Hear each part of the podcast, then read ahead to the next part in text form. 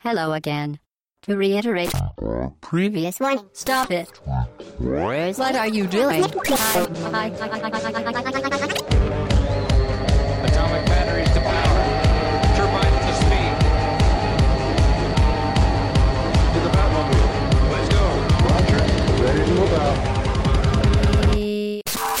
Hello again, très chères auditrices et très chers auditeurs, bienvenue au podcast au gauche droite.fr numéro 215. Nous sommes le 11 décembre 2016 au matin, c'est le dimanche, et pour ce podcast d'actualité, vous avez pour vous accompagner Alphonse, Salut Chine, salut tout le monde.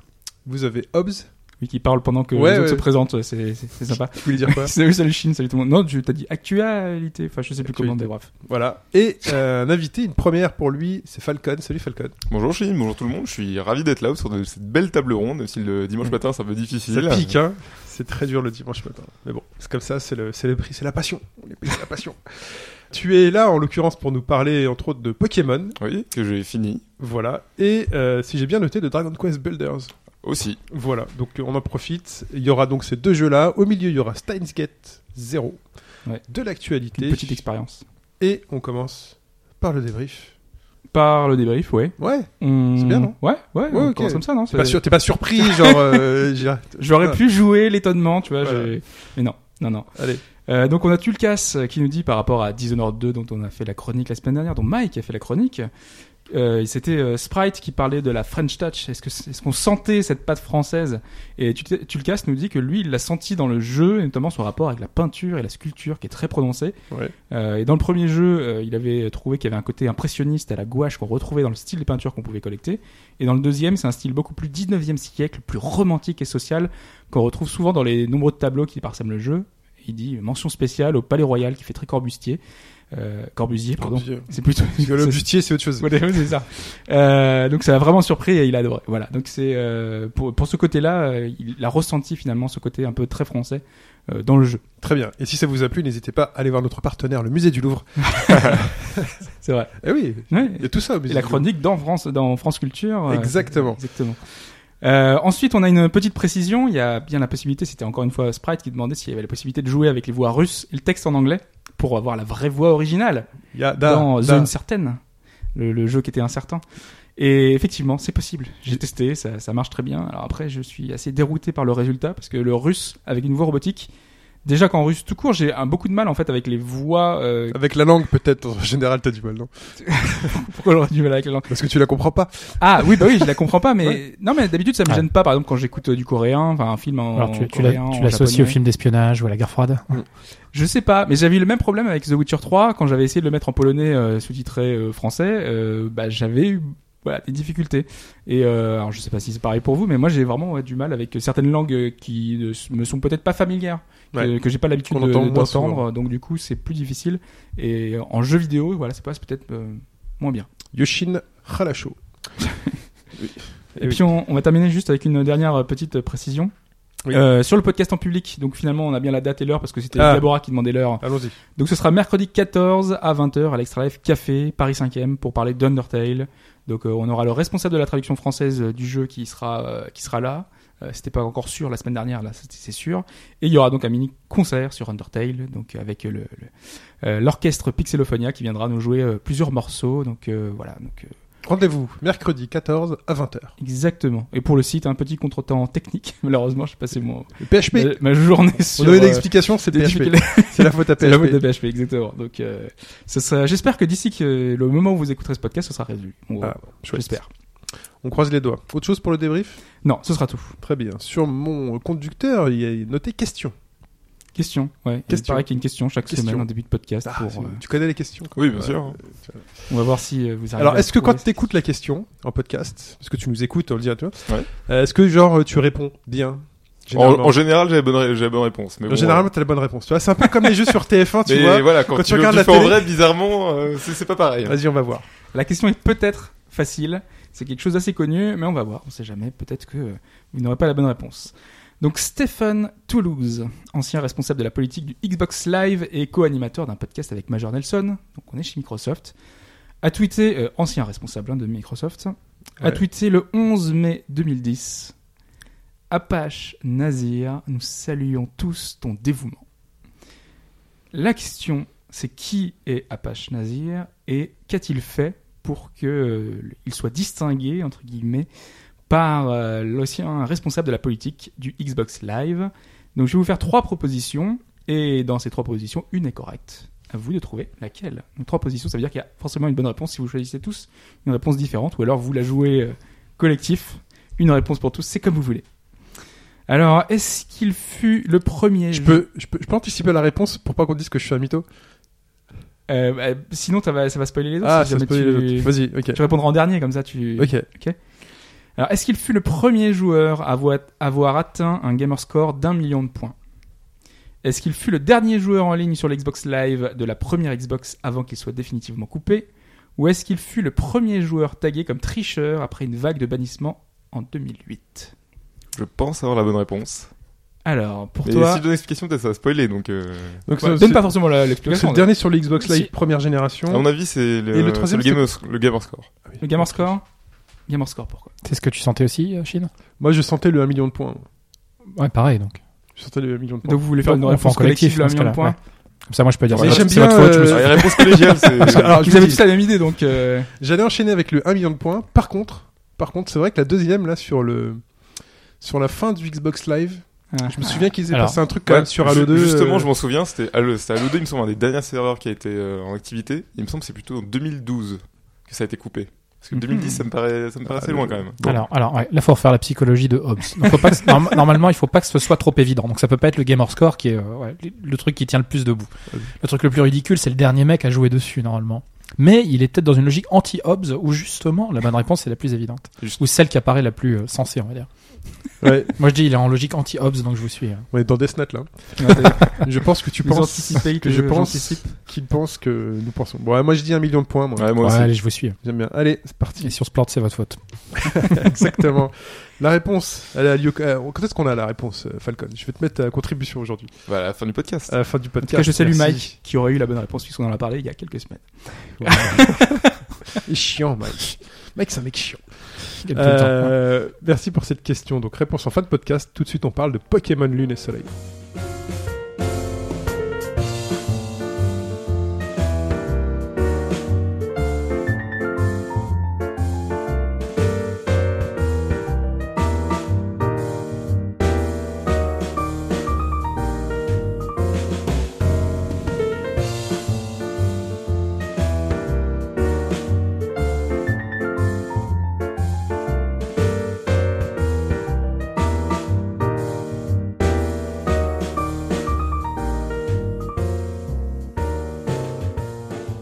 Pokémon Lune et Soleil.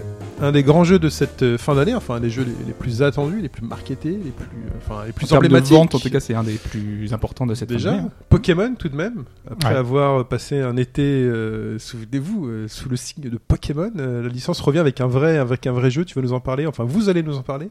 Qui commence? Ouais, Allez, je vais prendre. Alphonse. Ouais, bah déjà tu dis, c'est le premier, le premier Pokémon post Pokémon Go qui a quand même ravivé le souvenir de la franchise.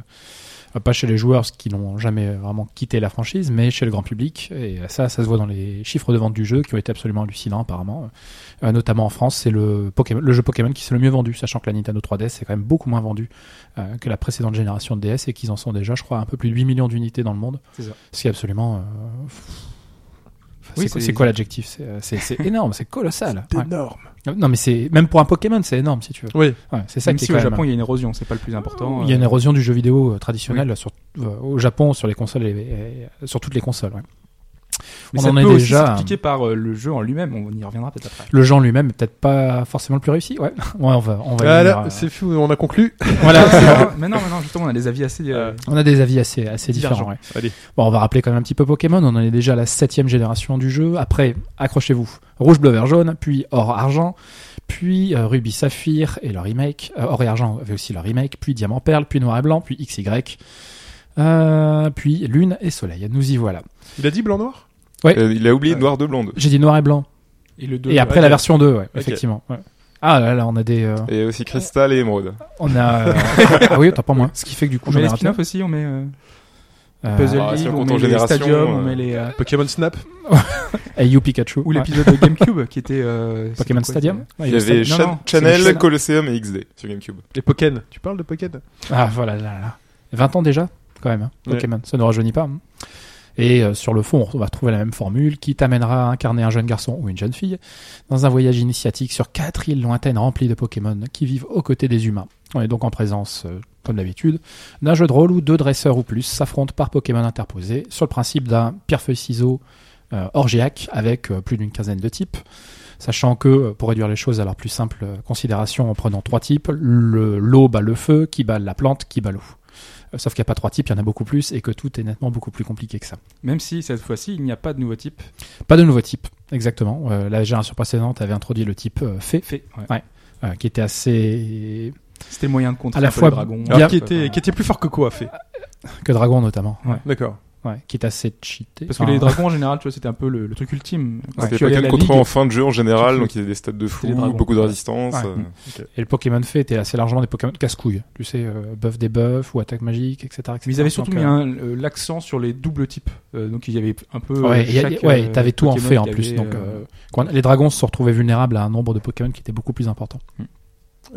Bon, là, on est, on est du classique. Hein, et qu'est-ce qu'on fait d'un Pokémon? Bah, Le premier point, on veut devenir le champion local. On veut devenir le meilleur dresseur, euh, se battre sans répit. Euh, on veut tous les attraper. C'est le deuxième, euh, deuxième moto. Il y a un peu plus de. Il y a, il y a combien de Pokémon euh, spécifiquement dans ce Pokédex? Il y en a un. Là, en total, si on compte euh, la nouvelle génération, on arrive à 800 de Pokémon. Et dans ce, sur celui-ci, parce que le, po- le Pokédex, il n'y a pas de Pokédex Non, national il n'y a pas de. PS national, Ça, c'est important. C'est une grande déception, mais là, si on. La dernière génération, on avait 721, là, on arrive à 802, donc ça fait de tête. Ça fait 81, euh, ouais, 80. 81. 81 et dans le Pokédex standard du jeu, je crois qu'il y en a 300. 302. 302. Ouais. Bon, ça a encore pas mal de boulot. Mais alors ils sont vraiment mis par petites touches. Hein, les, les nouveaux Pokémon, Ouais. tu les trouves. euh, On- ouais, on va y Ouais, il y en a quand même plus que dans XY qui en introduisait qu'une soixantaine. J'ai l'impression d'en trouver un toutes les euh, toutes les heures, quoi. Donc c'était vraiment très très long finalement ce, ce rythme de nouveaux Pokémon. euh, Ouais, je suis J'ai assez. euh, l'impression d'avoir. J'ai eu la même impression sur XY, hein, donc. Ah, ça m'avait moins marqué, moi. Parce que Ouais. c'est dès le début, on t'en balançait plein pour te montrer que c'était de nouveaux Pokémon, et à la fin, c'était première, deuxième, troisième génération, et Oui. vite, euh, Mais je sais pas, c'était, j'avais l'impression que c'était mieux réparti, que tu avais souvent dès le début dans XY des, enfin quelques-uns en tout cas, suffisamment pour avoir une équipe assez euh, avec euh, vraiment des, des nouveautés. Et là, euh, moi, tout, enfin pendant presque 20 heures, j'avais que des anciens, euh, l'ancienne génération. Mais si, si je peux développer sur ce point-là, du Vas-y. coup, ça c'était ma première approche du jeu. Quand j'ai commencé le jeu, j'ai eu énormément de mal à me lancer dedans, alors que d'habitude je suis plutôt fan de Pokémon. Je me suis fait le marathon, je les ai tous refaits depuis le début de l'année. Et euh, sur les 20 premiers Pokémon que j'ai chopés, j'ai eu 4 nouveaux Pokémon. 4 qui étaient franchement originaux et j'ai eu deux variantes. Ouais. Donc Ouais. euh, les variantes, c'est aussi une- nous- c'est la, les- comment dire l'espèce Alola, c'est-à-dire certains euh, Pokémon que tu connaissais par le passé reviennent, mais dans une forme un petit peu différente. Donc tu vas avoir un Miaouz qui est un petit peu plus, euh, bah, qui est dark déjà, il est ténèbres. Dark Meowth. Dark Meow, si tu veux. Et trio, pi- trio piqueur avec une perruque. Trio Piqueur avec une perruque. Euh, encore Goupix, euh, type glace, sont magnifiques. Goupix euh, type glace. Un Raichu un petit peu, un petit peu Un mystique. sablette glacé aussi. Un sabelette de glace. Euh, Qu'est-ce qu'on a vu d'autre? Un Gros tas- de morts ténèbres. Ah, le tas de morve. Ouais, tas de morve ténèbres. Ça, celui-là, j'ai beaucoup, j'ai beaucoup apprécié. Mais ça, ça va avec le avec l'univers finalement parce que euh, Aloha c'est. Hawaï, c'est les îles. Donc tous les Pokémon qu'on va retrouver et même les anciens finalement ils sont habillés à cette mode de d'Ha- d'Hawaï. Bah ça c'était pour les 20 ans, c'est Game Freak qui annonçait que pour les 20 ans de la première génération, ils voulaient célébrer ça en, en introduisant des nouvelles variantes de Pokémon qu'on Ouais. connaissait- connaissait déjà, que tout le monde en plus a, a découvert avec Pokémon Go. Mais je trouve que ça c'est dommage que ce soit fait en compte-goutte. Si on, Ouais. Au total il y a 16 Pokémon Ouais, c'est d'Alola assez et c'est... euh, C'est assez décevant, ouais. ouais. Donc, euh, mon- premier contact, je commence un nouveau Pokémon. Moi, j'adorais les jeux Pokémon qui, au début, ne te proposaient que des nouveaux Pokémon. Ça, je trouvais ça super. Et tu ne pouvais récupérer les anciens que euh, une fois que tu avais battu la ligue. Moi, je trouvais ça, je trouvais ça parfait. Là, il y a aussi- quelque chose qui est un peu euh, chiant, mais qui est bien aussi. C'est, on n'a pas encore accès à la banque Pokémon. Du coup, on peut pas transférer euh, ces anciens Pokémon qu'on avait, euh, qu'on avait hébergés dans le, dans nuage. ton équipe. Non, dans le cloud, j'ai pas pu récupérer mon équipe, mais du coup, ça me force quand même à me faire la main sur Mm. les nouveaux ou sur les nouveaux types. Bon, ça d'accord. Il y a aussi quelque chose qui est assez euh, difficile, qui est assez euh, un petit peu particulier dans ce, dans ce dans ce Pokémon au début, c'est le rythme de jeu qui est incroyablement saccadé. On te fout jamais la paix. On te laisse jamais 10 minutes où tu es face à une grande zone que tu vas pouvoir aller découvrir. Euh, Tu vas voir, tiens, là, il y a des Pokémon plutôt euh, type plante, là, il y a des Pokémon plutôt vol. T'es toujours ramené au scénario. Tu es toujours ramené au fil central qui est, euh, viens, il faut que tu ailles faire le tour de tes quatre îles avec les espèces, de- enfin, le, le professeur local et puis ton, le rival de l'épisode. Et c'est, c'est super, c'est super frustrant. Ah, Moi j'étais moins euh, gêné que dans les précédentes générations parce que déjà le scénario je le trouve beaucoup plus étoffé, beaucoup plus agréable à suivre alors qu'avant c'était vraiment... Alors là, pareil, moi je suis pas du tout d'accord. Alors, niveau perception, moi, mais je, je, je comprends en fait parce que j'ai essayé de, de voir par rapport à avant. Mais j'ai l'impression moi que c'était hyper dirigiste. J'ai jamais ressenti autant ça dans le jeu. Ça l'a toujours été, c'est juste que c'était Oui, mieux oui, camouflé, parce que c'est un jeu japonais, c'est de Là, base très linéaire. T'as un côté couloir là-dedans qui est, qui est terrible quand même. Mais c'est peut-être lié justement aux, aux différents apports, aux différents, au fait qu'il y ait plus de CS. Donc du coup, t'es, t'as l'impression, t'es un peu perdu parce que tu te dis que t'as plus la possibilité de. Enfin, le, le fait que, en plus, tu peux, il y a, il y a plein de choses. Le fait que surf, tu peux surfer quasiment nulle part.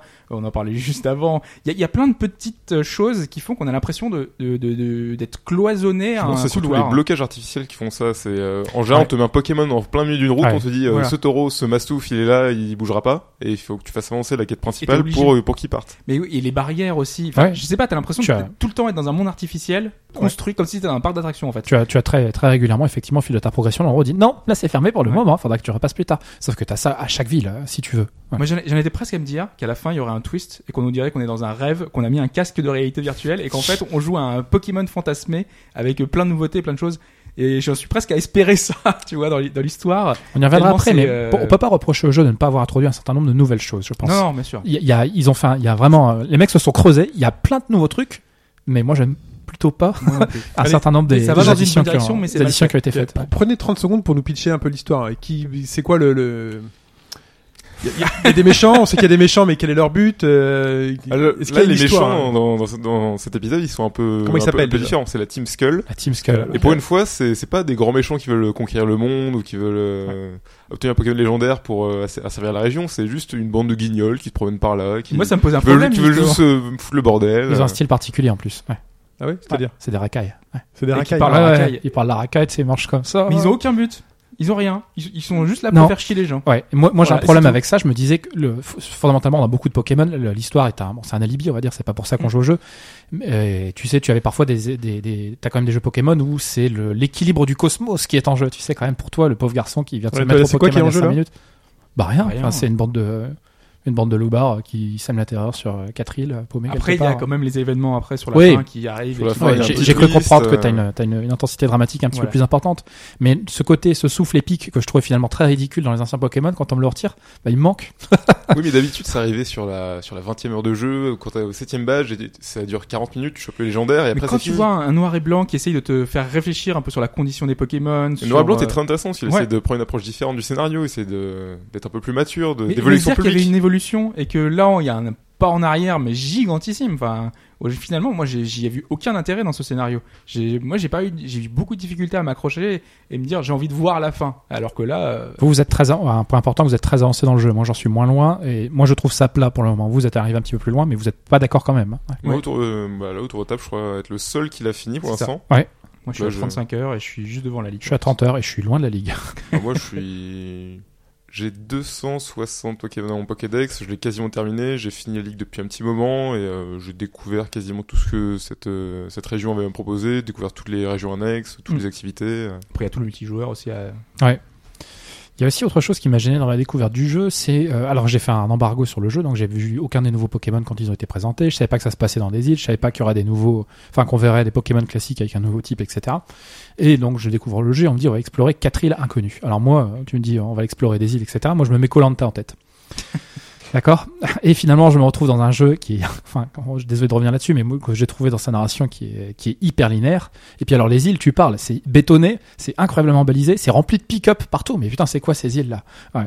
Et finalement, tu te retrouves plus dans des îles version Club Med que dans que version Colanta. Mais on peut même pas faire surf. Tu vois de l'eau à côté de toi, tu peux pas appuyer, tu Non. peux pas te balader, tu peux rien On faire. te dit les endroits où tu peux faire surf en fait. Ouais. Ouais. Donc euh, surf, c'est la capacité pour les gens qui connaissent pas d'aller sur l'eau, quoi, Mm. et d'aller explorer des îles ou de se mettre à pêcher, etc., etc. Tu peux rien utiliser, tu peux rien faire tout le temps, t'es bloqué. c'est frustrant en fait, c'est ça qui est, Ouais, super dommage. frustrant. Ouais. Ah, surtout que d'île en île, on n'est même pas euh, nous-mêmes en train de se balader. C'est on prend, on prend un bateau, on va d'île en île, on voit même pas le voyage. Et, Mm.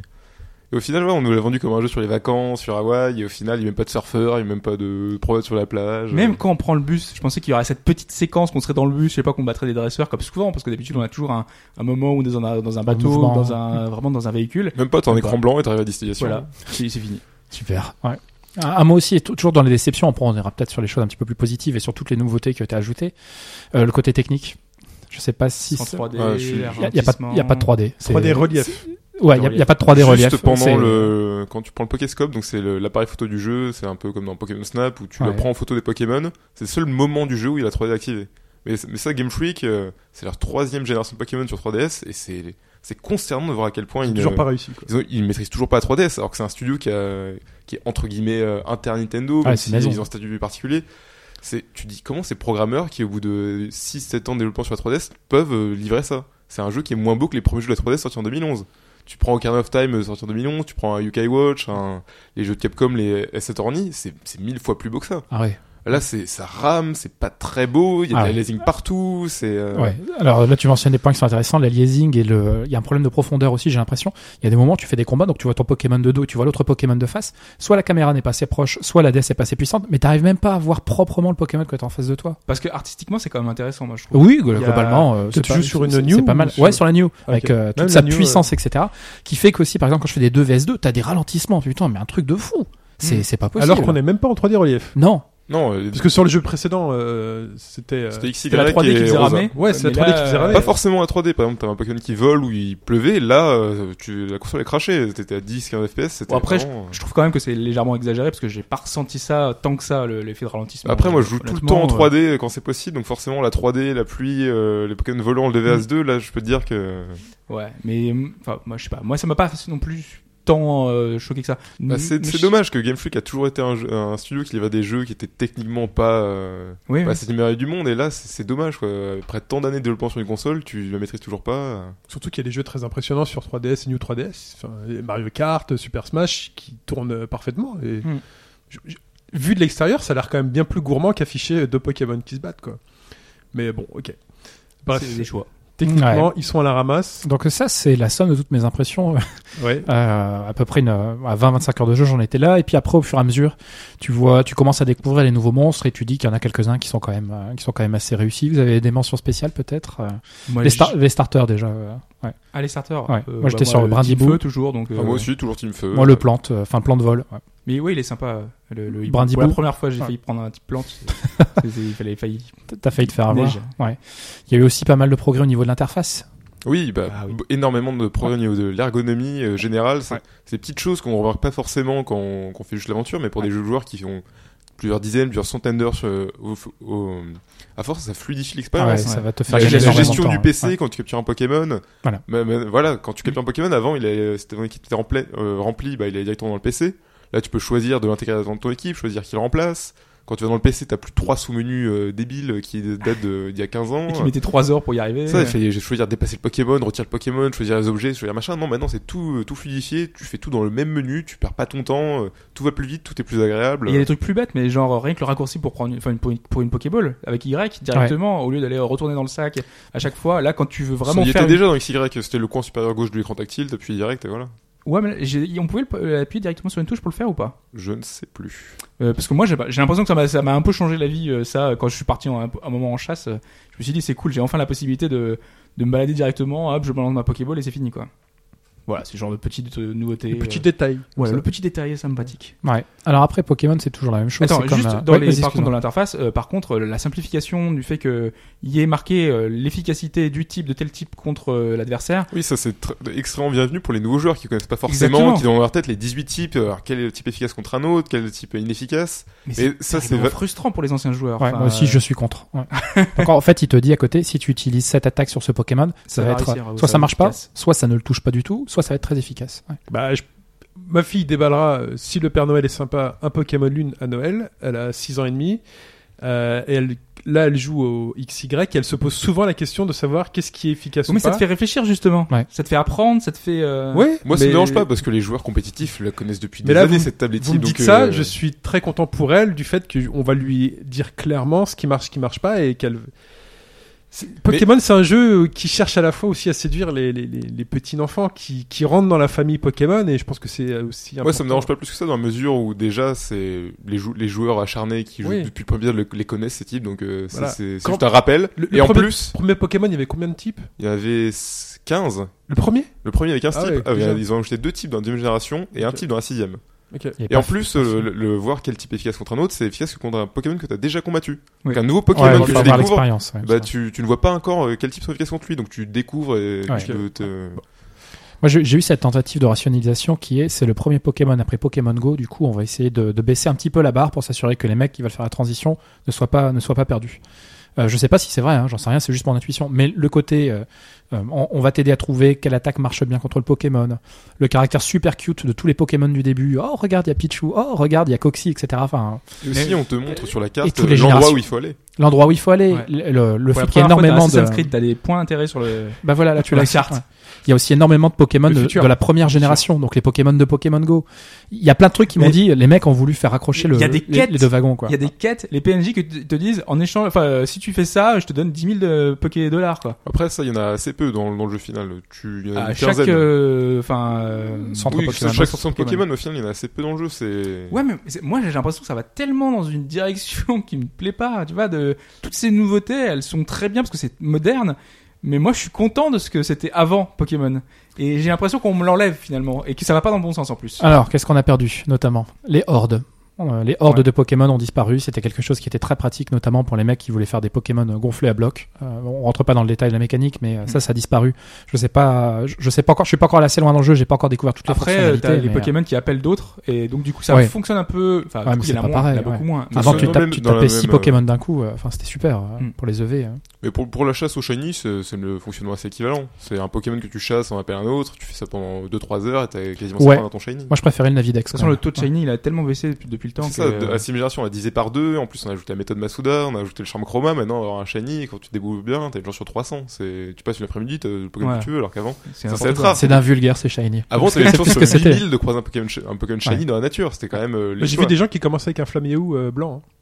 Ah ouais, non, mais Ils il y a, ont il y a- reset, ouais, euh, ils ont fait reset mais, 300 fois, ouais. Bizarre ici. Non mais moi par exemple j'ai vu que sur euh, enfin il y avait euh, quelqu'un qui avait eu euh, genre deux shiny directement sur euh, en face de lui. Ça David Leno, c'était oh, il y a aucune chance que t'aies ça un jour dans les anciennes générations donc euh, Ouais, enfin, t'as vu quelqu'un, et... mais toi, tu l'as pas vu, toi. non, bah, j'ai pas vu. Ouais. Oui, mais bon.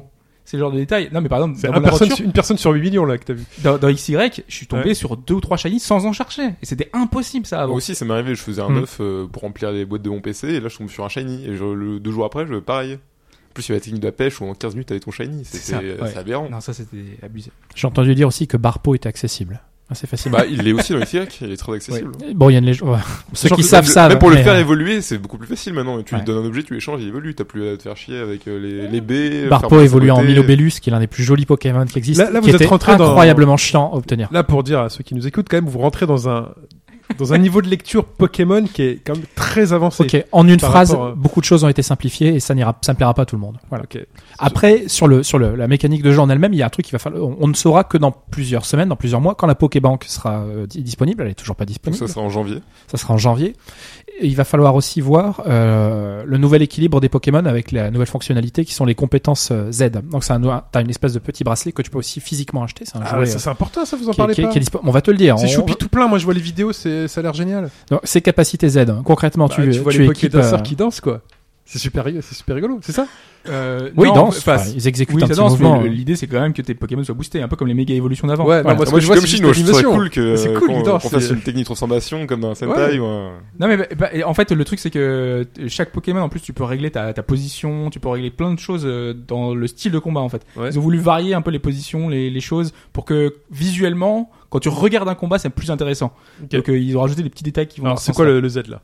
Tu donnes une pierre spéciale, un- type de pierre particulière à un tes Pokémon, et ça va lui donner un boost à une attaque du même type que la pierre. Tu donnes donc la pierre électrique Z, on va dire, et toutes les attaques électriques auront une fois, tu peux le faire qu'une seule fois, Par combat par Ah, combat, ouais, aura une capacité particulière. Les- typiquement, les attaques de puissance, attaques euh, sont encore plus puissantes. Les attaques qui avaient, euh, qui jetaient un, buff ou un debuff, etc., vont avoir un autre type d'effet. Et puis la révélation Trompette, donc la tape, euh, l'attaque c'est- légendaire ça, alors, de Magikarp, qui ne servait à rien depuis le début, qui est l'objet de vidéos, de fantasmes, de thèses, d'antithèses, etc., etc.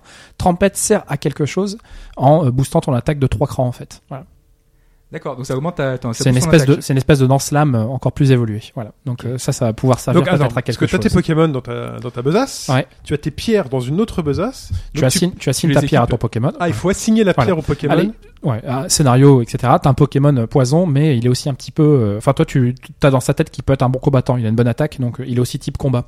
Et euh, tu vas l'équiper de la pierre combat, qui fera qu'à un moment ou à un autre, l'ennemi ne s'attendra pas à ce que ton Pokémon soit équipé d'une attaque combat.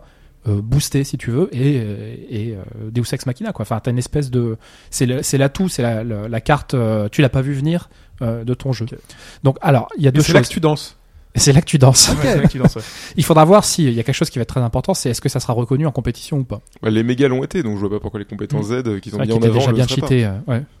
D'ailleurs, les Je- mégas ont quasiment disparu de cet épisode. On te donne le, le, méga bracelet à la fin du jeu. les, les pierres sont quasiment inaccessibles. Il y en a pas mal qu'on peut pas avoir dans le jeu et les autres, il faut, faut farmer euh, les points de combat à la, à la fin pour essayer de les avoir. C'est infernal. Alors, Ouais. On peut quand même avoir les méga évolutions alors. Ouais. Avoir, mais c'est très difficile. Le jeu sera est très riche en contenu. Il y a beaucoup de choses à faire. Ils ont massacré la galerie Concorde, je suis dépité. C'est quoi La galerie Concorde, c'était dans Pokémon euh, Noir et Blanc en 2. C'était mon truc. Moi, c'est un de mes épisodes préférés. Et c'est- la galerie Concorde, c'était en gros un endroit que tu pouvais euh, gérer toi-même. Et tu avais plein de de, de, de devantures, de, magasins que tu pouvais personnaliser en fait et que tu pouvais faire progresser. Et euh, c'était un moyen de, retrouver toutes les possibilités offertes par le jeu. Donc, booster tes Pokémon, les, leur changer, enfin plein plein de choses. Et ça, ils l'ont transformé en une espèce de parc d'attractions qui n'a aucun sens alors qu'avant c'était sérieux tu La vois, place la festival. Mm. et là euh, t'as des ballons des trucs euh, les personnages c'est la fête mais qu'est-ce que c'est que ce délire quoi? C'est devenu un truc pour gamins euh, pour enfants euh, ça, ça me ça me dépite Ouais, c'est ce qu'ils appellent la place Alors, pour qu'on festival. parle de Pokémon?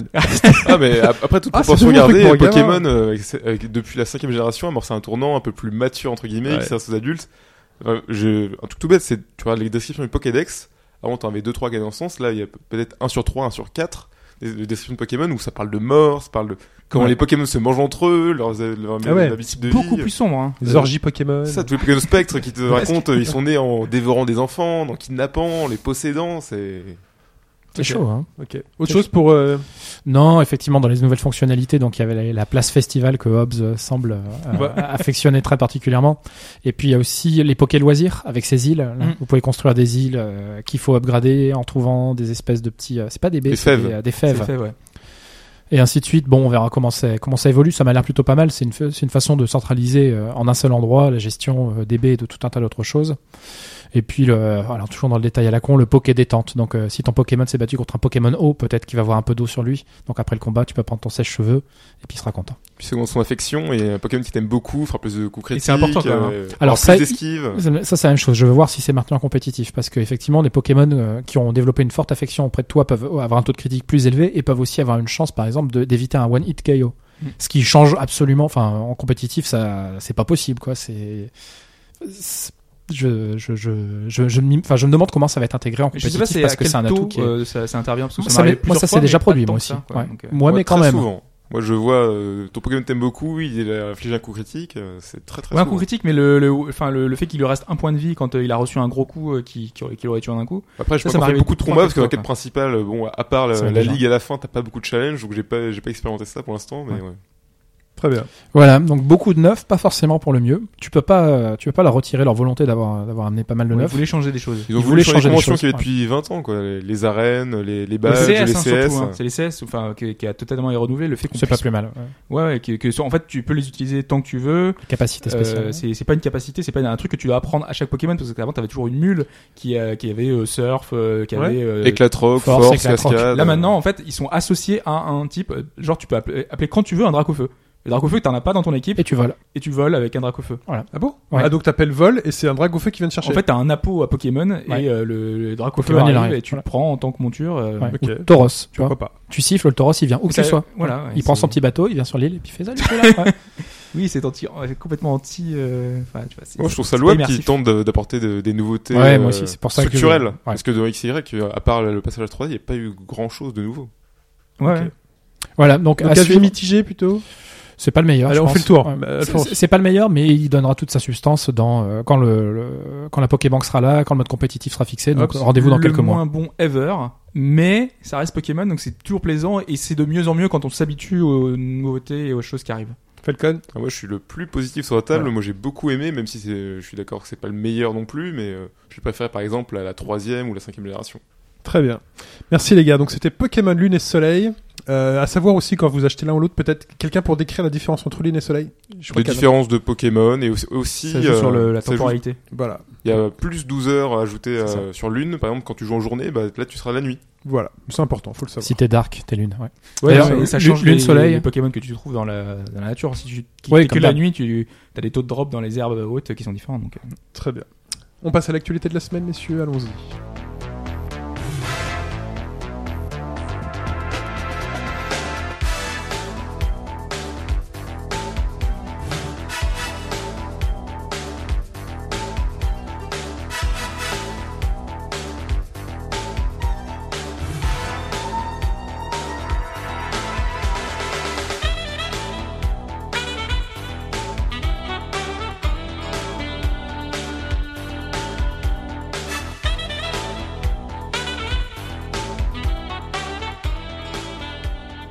L'actualité débute avec un peu de musique, euh, Ouais. format euh, plastique euh, ancien, le Ouais. vinyle. Moi, je suis pas spécialement fan de vinyle, j'en ai même pas chez moi, mais euh, déjà, c'était une excuse pour passer, pour passer euh, l'intro de Snatcher que j'adore et que je voulais passer dans le plus musical, mais que je me suis dit jamais personne ne trouvera, donc du coup, je l'ai jamais passé.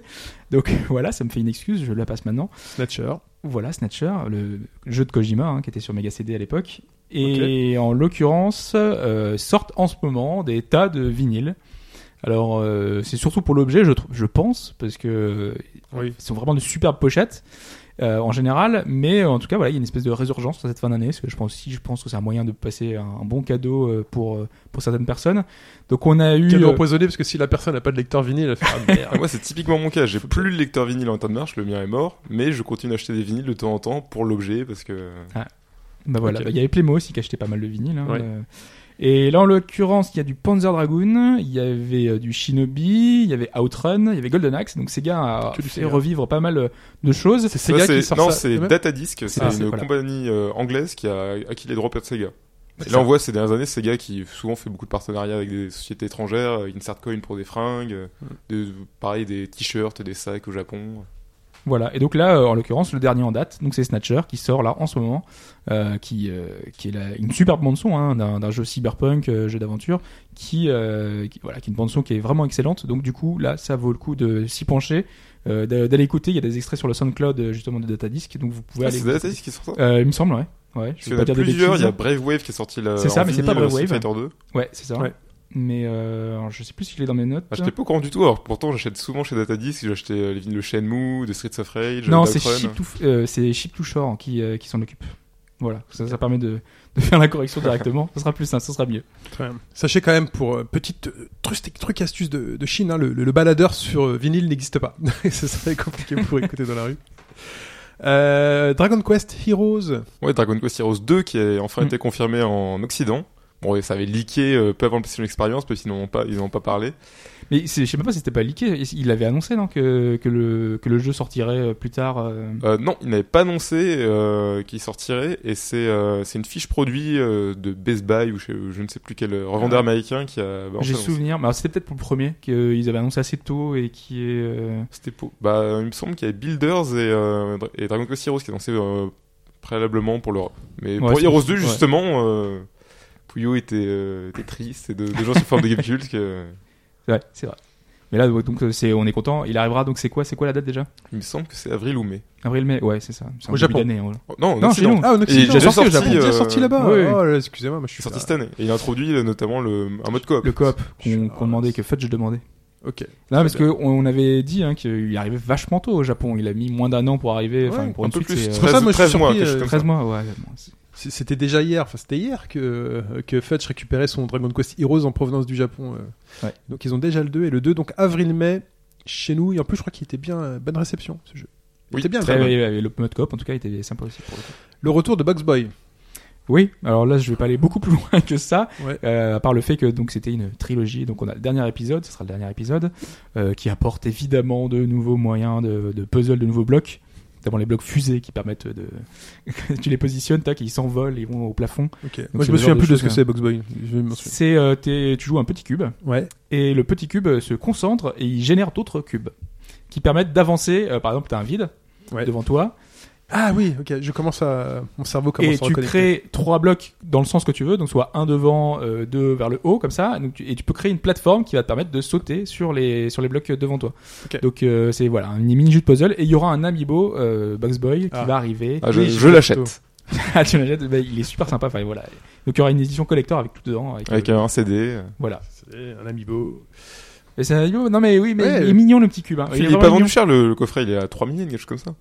C'est combien d'euros 3 millions 25 euros. Ah. Avec le, le Avec jeu, le jeu et et le, Le jeu, l'amiibo l'OST, l'amiibo. 25 euros Ouais, peut-être un peu plus, peut-être euh, 3200 yens ou quelque Ouais, chose comme ça. ok. bah, c'est pas cher. C'est pas cher. C'est pas cher.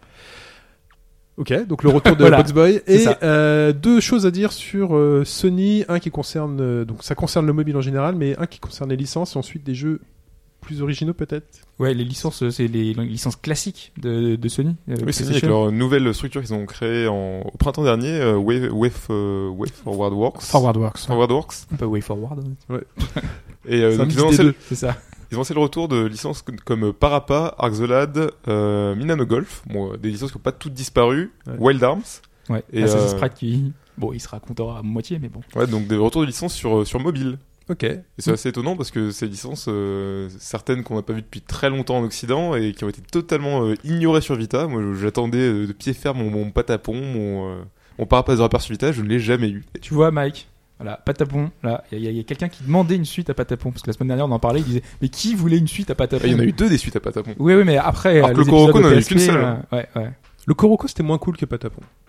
Ah, je suis pas d'accord. Je trouve que les Le- deux ont le. Le Koroko, je trouvais ça trop impressionnant. Enfin, c'était c'était mignon, mais voilà. Des euh, démonstrations techniques des possibilités. de Ouais, voilà, le truc. euh, truc, j'ai euh, sauté au plafond quand PlayStation Experience a annoncé euh, pas, euh, Patapon, Parappa, le Kuroko Remaster sur PS4. Patapon, je comprends. Il y a un truc. Avec le rythme et tout. Mais par rapport à tu vois, y a- ils ont ressorti le remake. Hmm. Donc j'ai pris la démo. Euh, qui correspond exactement au début du jeu qu'on avait sur PlayStation à l'époque. Et c'est nul à chier. Ah oui, il le niveau de la précision du timing. C'est euh, il y a- insupportable. Bah, ça en fait c'est comme tu joues aujourd'hui à certains jeux de rythme, c'est il a- pas lié forcément à l'input lag, c'est euh, par rapport aux écrans CRT. C'est un petit décalage qui fait que quand t'appuies, c'est le c'est pas pris en compte euh, Et sur- par la console. Et surtout que par rapport, enfin je suis désolé, quand il, quand il donne les mots, quand il fait ses trucs, il n'est pas du tout dans le rythme, tu vois. Le, le ton sur lequel il fait euh, punch kick, tu vois, c'est c'est un espèce de mot préenregistré qui est même pas dans le flow, qui est qui- qui- non, c'est de la Ça il faut avoir le timing précis pour qu'ils disent en même temps que Non, mais non, ça le fait pas. Sincèrement, ça le fait pas. Ça fera, ça fera six jeux du coup hein, d'ici euh, avril 2018 pour Sony. euh. Six jeux mobiles Ouais. basés sur d'anciennes licences. Donc on sait que ce sera pas des portages. Mais non, des- ce sera des licences ex- euh, Des des, licences jeux Sony. épisodes. Et il y a déjà des partenariats annoncés avec d'autres éditeurs, notamment il y aura un Disgaea, il y a un partenariat avec des Square Enix pour euh, pour, pour euh, Disgaea encore, c'est enfin, c'est faisable. C'est faisable, ce oui. genre de choses. C'est jouable. ouais. Ok. Et Ouais. donc deuxième point sur euh, Sony. euh, Non, non, Ah, c'est c'est ah, toujours on a dans, la, tout- dans- c'est dans la même euh, dans la même lignée. Enfin, c'est c'est quand même une petite nouvelle de dire que Sony euh, revient sur le mobile de façon assez euh, assez déterminée. Vous vous souvenez de l'échec du PlayStation Mobile? Oui, bah j'ai même un ami qui a développé un jeu sur PlayStation Mobile qui a été annulé. Mm. Ça devait être un jeu sur- qui devait sortir sur euh, téléphone et Vita et Il a dû Oh, l'avoir, il a dû l'avoir mauvaise. ah, des mais, bisous à euh, mine. Mais euh, il y a, alors c'est assez passé, pas sous silence, mais c'est parce que c'est très loin de nous. Mais euh, Sony a sorti, enfin c'est pas Sony qui l'a sorti exactement, mais a été développé le jeu Fate Grand Order, euh, qui est exclusif au Japon, qui est un RPG et qui a généré au animé, un fake, qui est tiré d'un euh, animé, etc. Le jeu, qui est géré formellement, je crois, par la par Sony Music, pas par la division Sony. Est-ce que ça existe encore Sony Computer Entertainment euh, Non, c'est Sony Interactive Entertainment. In- Interactive Entertainment. Mais là, c'était euh, la division musique qui Ça a avait. toujours été euh, un bordel les droits avait- chez Sony. euh, Mm. Déjà, la PlayStation était créée à partir des divisions musique, donc euh, Ouais, c'était euh, c'était pas évident, mais ce jeu-là avait généré plus de blé euh, au Japon sur la plateforme Android que Pokémon Go. Donc, euh, ce qui était euh, ce qui était plutôt pas mal. Donc, euh, Après, on sait que Sony les- revient dans, revi- revient on dans le sait game que sur les mobile. plus gros dépensiers, c'est Enfin, plutôt les plateformes euh, Apple que Android. Donc, euh, C'est vrai. Ouais, et puis après, en même temps, on sait que Pokémon Go n'a pas énormément de- d'achats in-app. Non, c'est pas non plus. C'est un- pas le jeu avec le Un jeu comme celui-là qui, est- qui transformation est basé encore euh, une plus fois sur la loterie. Enfin, Pas le- énormément d'achats in-app, mais en un mois, ils avaient quand même euh, généré un demi-milliard de dollars de. Oui, mais chiffre il y avait beaucoup d'utilisateurs aussi. Mais enfin, voilà. le Un- truc, c'est que, ouais, non, mais là où t'as- tu t'es 500 obligé millions de dollars en un mois. des personnages, c'est quand même un peu différent. Oui, je suis d'accord. Tu vois, d'accord. Surtout que c'est un, c'est un jeu qui se base beaucoup sur le texte et le scénario, et les personnages que tu récupères, ils ont un impact sur ton jeu que tu vas, Ouais. que tu vas faire, donc c'est beaucoup plus important. Donc dire. parfois, donc ce qu'on dit, c'est parfois quand c'est discret, Oui. euh, ça n'empêche pas de, de générer Non, non, bien des hauts revenus. euh.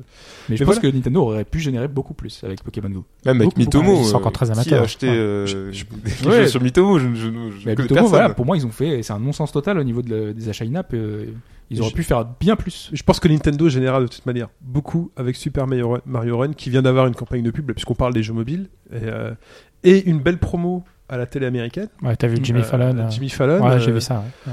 Avec la Switch. Où tu vois Jimmy Fallon qui joue à Super Mario Run. euh, Pas- ouais.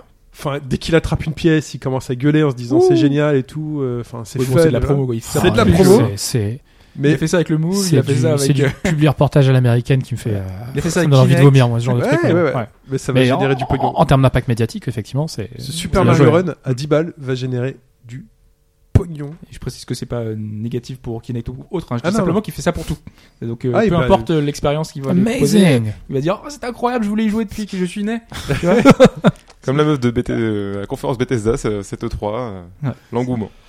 Enfin voilà. À fond. Wouhou. En tout cas, Nintendo y va. Sony se dit euh, pourquoi pas nous finalement Bah, ils C'est en lié. ont toujours fait des jeux sur mobile Sony, mais là vraiment ils se, ils se lancent vraiment. Ouais, là c'est. Là, euh, il y avait un jeu Uncharted euh, sorti en même temps que le 4. euh, Mais sur- ils ont eu beaucoup de ratés aussi. Android. hein. Ça a été Ils longtemps perdu énormément de trucs. Ah, ils ont fait plein de. Comment ça s'appelle là Deadless Runner, euh, c'est un Ratchet et Clank qui est sorti. euh, sur Mais justement, ils vont Android. peut-être, ils vont peut-être les, le rendre plus événementiel. Enfin, le lancement. de- Là, Nintendo sort un jeu et c'est un événement quoi. Ils ont des partenariats de- avec le, le store. J'avais jamais vu ça, les, les pré-réservations, euh, des annonces euh, sur des, des conférences. Peut-être qu'aux prochaines conférences Sony, on aura une partie dédiée à voilà ce qui va arriver sur mobile.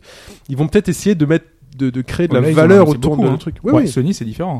et Sony a un catalogue de propriété intellectuelle qui est bah, incomparablement plus faible que celui Nintendo aussi. hein. Donc ça sera nécessairement des par des trucs- partenariats. Mais ils ont des ou, trucs euh, intéressants, Sony. Oui, non, bien sûr, c'est pas ce que je dis. Mais, euh, Enfin voilà, peut-être que les gros acteurs classiques veulent essayer de reprendre une vraie place sur mobile euh, maintenant. Euh, on parle maintenant de Sega, qui lui veut se faire une place non pas sur mobile, mais euh, sur vos écrans de cinéma. Ah ouais, cinéma, pas- Ou- on est on n'est pas certain. Peut-être Ou de direct- télé, direct ou DVD. Ouais, direct to DVD, comme comme, euh, comme on a pu le voir par le passé avec le, le tristement célèbre Halloween in the Dark de Uwe Ball. Oh là là. Donc euh, là, Sega, on a appris qu'ils ont cédé le- les, les droits filmiques pour euh, deux licences dans un premier temps. Donc ce serait Street of Rage et, euh, et le Altered second, Beast, non? Altered Beast. C'est ça. Et, euh, et, à, et à plus long terme, il y aurait éventuellement Shinobi et d'autres vieilles licences Sega. Mais Shinobi, j'ai l'impression que ça peut faire un Dead or Alive à la con. Enfin, ça peut être euh, horrible. Enfin, je sais pas. j'ai- Bah après, il y a, il y a plein de, Faire un film de- de ninja de merde. euh, ouais. il y a plein d'adaptations de jeux vidéo euh, au, au Japon qui sont de qualité ça dépend. passable. C'est pas le Japon qui, les- qui va les adapter, non C'est Non, c'est- ils nous ont vendu un studio américain. Là, c'est studio américain. Ouais, c'est ça. Mais ouais, je me souviens de euh, Kunio-kun, de Tekken, de choses voilà passables. Passable le Tekken. et ça- et ça- le S Attorney de Takashi Miike était, il était sympa. Ah, je l'ai pas vu le Il y a eu un film à faire. eh, Saturday, ok. Ouais, il- ouais, il y a tout, il y a des c'est séries, mangas, la totale. comédie musicale. Mais bon, Peut-être qu'un jour on aura un film chez nous, je ne sais pas. Street of. Rage, Altered Beast. Ouais, Ouais, enfin, le t-shirt d'ailleurs. mais- on n'est pas. Oui, parce que Falcon est venu avec t-shirt chez nous, il savait qu'il rencontrait Hobbs aujourd'hui. euh, tout de suite, la lèche, la lèche à fond. La était TGS. Alors que moi, pour faire chez Hobbs, alors, tous les dimanches, je mets mon t-shirt Super Famicom. voilà. C'est Euh, la couleur de bas gauche droite. Ouais, c'est vrai en plus, hein, c'est les couleurs de ma C'est gauche. dans le bon ordre. Peut-être pas dans le bon ordre. Euh, c'est tout pour l'actualité cette semaine. Faut que Nintendo change le- les trucs. Euh, je- on peut rajouter un truc sur Mark of the Wolves, là, tu sais, qui, était, Ah. euh, qui avait été présenté la semaine dernière euh, en sortie euh, maintenant sur PS4 et, euh, et sur Vita, euh, en cross-save, cross-play, euh, voilà, tout ça euh, qui est disponible. Et il y avait un thème qui est vachement sympa d'ailleurs. J'ai presque eu envie de l'acheter juste pour le thème alors que je l'ai 15 000 fois, le, le- enfin Garou, enfin l'ai déjà moi, je sur l'ai partout. Mais, Et il est sorti aussi en surprise là, sur Steam, je crois. euh, alors je sais pas s'il est sorti ou pas, mais il va sortir. Si, si, il est euh, sorti et j'ai vu des avis. Par contre, alors méfiez-vous parce que a priori, tu peux même pas mapper A plus B, C plus D, des trucs Alors comme le ça. truc, de ce que j'ai compris, c'est encore une émulation, un peu comme avait fait euh, Dotemu pour les versions. euh, qui- vous savez pas, il y, avait eu un pack sur euh, Humble Bundle Ouais. euh, contenant euh, quasiment toute la librairie SNK, avec j'ai acheté, Metal. Slug, euh, tout ça. J'ai jamais joué. Mais j'ai payé. J'ai même pris le t-shirt Metal Slug Ah, qui était avec, qui était à 50 et quelques.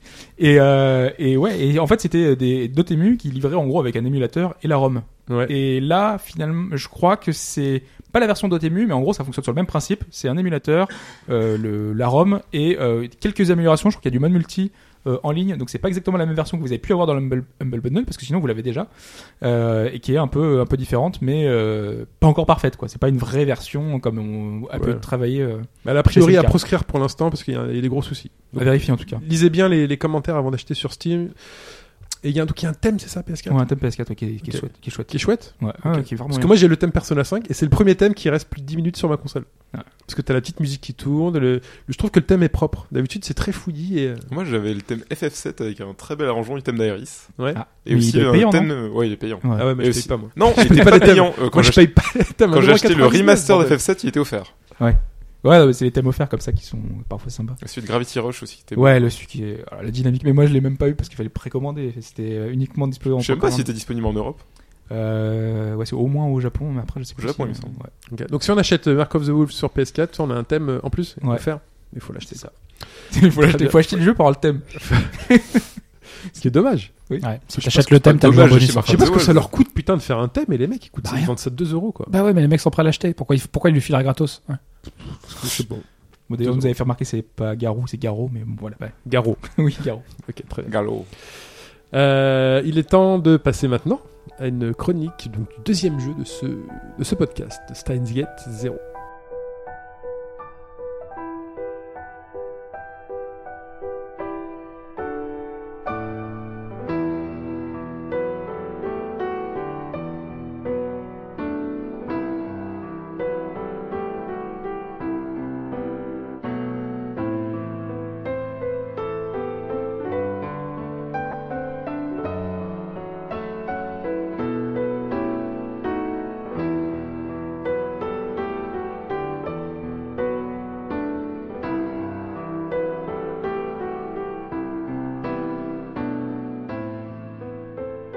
Pense ne pas me tromper en me tournant vers toi, Hobbs, C'est vrai. en me disant. euh, Mais euh, Hobbs qui tu va l'as parler de tu l'as aussi, je sais pas si tu l'as terminé Je du coup. comment. Non, je l'ai pas terminé du tout. J'ai eu plein de problèmes. Mais ça, ça ne m'est jamais arrivé à un jeu récent. C'est, je l'ai commencé, j'avais peut-être 5-6 heures de jeu. Je l'ai mis, je l'ai mis à jour avec le premier patch. Et en fait, le- l'éditeur a annoncé qu'il fallait, euh, Mettre le patch. il fallait mettre le patch avant de commencer le jeu. Et le patch a corrompu ma sauvegarde. Donc du coup, j'ai commencé, euh, donc du coup, j'ai recommencé de zéro. Et après, il y avait plus les dialogues. Je pouvais, euh, j'avais plus les doublages. D'où le nom, Steins Gate 0. Parce que on recommence à 0. bon, c'était l'été J'avais plus les doublages. Et du coup, après, j'ai dû re-effacer euh, Non, ma sauvegarde, le jeu et recommencer. C'est pas la première fois parce que j'avais- je l'avais évoqué notamment pour euh, l'autre visual novel qui est sorti il y a pas si longtemps que ça, euh, qui s'appelait euh, Root Letter, euh, qui avait eu un problème au lancement et ça avait été corrigé par un patch Day One. Et là, le patch est arrivé deux jours après. hein, donc, euh, et a priori, tous ceux qui l'ont l'ont utilisé euh, ont été satisfaits euh, par la Mais suite. c'est la première fois que m'arrive qu'un patch me combat sauvegarde. D'habitude, c'est censé corriger les bugs, quoi. Pas- Oui, oui, euh, mais bon. C'est parfois le problème des jeux. J'ai dû tout effacer, tout réinstaller. Non, je suis à 1.02, je peux, je peux continuer, mais Mm. voilà, j'ai pas beaucoup avancé. Bah, c'est bien qu'il y ait un truc corrompu et pour, la fa- pour une fois, c'est pas de la faute à Isabelle Balkany. Pendant ce temps, Hobbs, en fait, nous a sorti euh, un livre d'artwork, c'est ça Ouais. C'est l'artbook. euh, L'artbook à un million de dollars, Fort bel objet, très belle couverture. qui doit venir du Japon, très certainement. Euh, Papier épais. euh, non, c'est pas uniquement, enfin Steins Gate, c'est sur aussi les, euh, les créations de, de- d'illustrateurs, mais c'était pas vraiment pour vous montrer le style très particulier de l'auteur. Mhm. Je suis incapable de décrire, moi, des œuvres. J'ai pas ce talent-là, mais le trait est fin. Ouais, euh, euh, Moi, les yeux sont grands. Fin, Au départ, j'étais pas très Ah, fan du oui. style visuel de Steins Gate. Les textures, c'est comme ça tout le temps, les textures Tout le temps. Dans Ah ouais, le, ouais, petit glitter au début, ça Alors- m'a, ça m'a, vraiment bloqué. Donc je- en fait, les, les, les couleurs, les couleurs en fait sont des espèces de textures euh, appliquées euh, en fond. Vous savez, en transparence. euh, quand euh, j'ai j'ai du mal à décrire ça, mais euh, ah, je saurais pas le décrire. Donc je vais pas, je vais pas me- m'embêter à faire l'exercice de description, mais Moi, je voilà. trouve ça sublime. C'est pas habituel, c'est c'est pas du trait classique euh, qu'on peut trouver euh, manga. euh, Par contre, il y a toujours des oreilles de chat et euh, sur Ça, Son c'est un personnage en jeu, c'est pas. Oui, c'est un personnage, oui. elles sont deux là. C'est Ferris. Ah là, je vous ai counter. Ah, ouais. euh, je vous ai oui, mais counter elle n'est jamais comme ça dans le jeu. Ah très bien. Tu vois, c'est C'est une vue d'artiste. c'est pour juste le- du, du fan service. exactement. Non, en tout cas, le, le trait est fin. Voilà. Elles sont souvent en culotte aussi. Mais c'est parce que c'est vision d'artiste. Ah. Ouais, la vision. ouais. Donc on parle de quoi? On parle de Steins Gate 0, qui est donc la, la- un Venus Visual Novel, qui est la suite du premier, qui est Steins Gate tout court, euh, dont on a parlé il y a pas si longtemps, donc euh, comme on l'a dit, euh, qui est une suite euh, plus ou moins directe, mais une suite euh, d'une mauvaise fin du premier. Donc Ah. euh, on était, voilà, on terminait à un moment, et donc là on reprend directement à, à la suite, et euh, Ocarine, qui est le héros, est un peu abattu, prostré, et ça se reflète euh, vraiment sur sa personnalité et même jusqu'à sa tenue parce que autant il était avec une blouse blanche en tant que mad scientist, le scientifique fou euh, qui était avec sa blouse, euh, là il a un habit noir, il est sombre, il est vraiment tout en noir, il a les yeux, tu vois, comme s'il avait des cernes autour des yeux, il est complètement euh, cernes. abattu. Oui, oui, il le sait. sans jeu de mots. Euh, on- voilà. Oui, parce que c'est un rapport. Il faut rappeler que Steins Gate, c'est un rapport avec tout ce monde de la physique. Donc Steins, c'est Albert Einstein? C'est lié à Albert Einstein. Ah, Stein? oui, si tu veux. Ah oui, et oui. Et euh, ça parle d'accélérateur à particules, tout ça. Voilà, Ouais. donc le CERN. Alors, non, non, disons pas Non, trop. euh, voilà. pas en dire trop. euh, c'est- Enfin voilà, Einstein, la relativité, euh, le voyage dans le temps, les choses comme ça. C'est c'est c'est Avec un micro-ondes. avec mais- un micro. Oui, c'est voilà. ça. Non mais c'est c'est ça que ça veut dire. C'est vrai que le nom peut vous paraître un peu abscon comme ça, Steins Gate, mais voilà, des portes, Einstein, euh, voilà. Beaucoup de choses. Vous avez un peu le, le truc, donc Oui, on va y revenir après sur le bagage scientifique qui est vraiment très important et encore une fois dans celui-là. Donc je le disais, visual novel, euh, le, le genre visual novel qui est très bavard de nature. Euh, J'avais même mis sur Twitter, je pense que tu l'avais vu, Chine, euh, qu'une personne avait trouvé qu'il y avait trop de texte, oui. ce qui est un peu aberrant pour un visual novel. Tu vais trouver ça très drôle. Si tu trouvais qu'un roman était trop bavard. Voilà. Ouais. Il faut Ouais. bien comprendre que dans ce jeu-là, euh, c'est uniquement du texte ou quasi uniquement. Euh, le- la seule interactivité qu'on va avoir, c'est avec notre téléphone. Parce que souvenez-vous de ma chronique euh, d'il y a quelques temps. euh, encore, hein, je vais tâcher d'être très bref et de pas spoiler. Donc vous en dire le moins possible. Mais l'idée dans le premier, c'était que notre héros avait trouvé un moyen d'envoyer des SMS dans le passé. Donc, vraiment très light. Hein, je dis le moins possible. Donc à l'aide de son téléphone et d'un micro-ondes, effectivement, il arrivait à envoyer des messages dans le passé et ça avait des répercussions, des répercussions sur le présent et sur le futur. Donc c'était vraiment euh, très particulier et ça donnait plein de possibilités. Donc euh, Ocarine est un scientifique, il a un labo, il a des assistants qui sont ses amis, et notamment ses amis avec un E, hein, que vous avez pu voir euh, dans, de- sur le sur l'artbook. J'ai pas vu un homme dedans, je crois. Il y en a Je plaisante. Il y en a. Je plaisante. Euh, et donc lui, il cherchait à réaliser des, des gadgets, sauf que ces gadgets vont entraîner pas mal de péripéties et pas mal de, de choses euh, qui vont le dépasser forcément, parce que voilà, tout autour de lui, il va se passer des choses qui vont prendre une ampleur totalement démesurée. Et là, on garde exactement la même base, sauf qu'on part d'un autre postulat. On garde les mêmes idées, hein, bien sûr, on est dans, la, dans une site directe, mais il y a autre chose. Très rapidement, il y a de nouveaux personnages pour un peu densifier l'intrigue, et on va apprendre un peu à l'image d'un Black Mirror. Je pense que voilà, ça va permettre de, de faire parler aux, euh, de, de parler aux gens, euh, vu que Black Mirror a permis un peu de voir euh, que euh, la technologie, ce que ça peut donner, les dystopies, tout ce que toutes les implications que ça peut avoir. Là, on peut on peut avoir le même genre. On peut imaginer que ce soit un épisode de Black Mirror. L'idée de base, c'est qu'un groupe de chercheurs a trouvé un moyen de cloner le cerveau humain dans une machine pour l'utiliser comme une IA. Donc l'idée, c'est qu'on ait une IA, une intelligence artificielle, qui va être en fait la reproduction d'un cerveau humain. Et tout ce que ça peut impliquer. Donc euh, voilà, il y a plein de bienfaits possibles. Euh, l'idée qu'on récupère la mémoire d'une personne et donc, par exemple, quelqu'un qui soit atteint de la maladie- d'Alzheimer, on puisse lui redonner les bouts de mémoire manquants euh, si jamais elle a perdu des, des- choses. Ou à l'inverse, on peut avoir l'utilisation euh, qui, qui en soit faite un peu différente, euh, celle de l'armée, par exemple, euh, qui va pouvoir en créer des super soldats qui est, euh, voilà, euh, on puisse restreindre leur, euh, euh, le- leur perception, euh, Capacité cognitive. la capacité cognitive, exactement. Il y a vraiment plein de possibilités. euh, Black Mirror. hein. Black Mirror, T'as tout regardé, t'as tout regardé de Black Mirror J'ai tout regardé, ouais. Bon. Non, mais oui, Black oui, Mirror, la exactement. dernière saison, Il y a ça dans MGS Peace Walker aussi. Ouais, voilà. Mais non, mais il y a plein de. C'était simplement pour parler, mais c'est exactement. Il y a. Donc voilà, il y a énormément de, de choses dans ce jeu qui sont sur des bases scientifiques et qui sont vraiment très intéressantes. Donc ça tourne toujours autour de ça, autour de cette. euh, euh, de cette perception qu'on va en avoir, toutes ces implications possibles, liées également avec toutes les précédentes découvertes et tous ces précédents gadgets qu'on avait.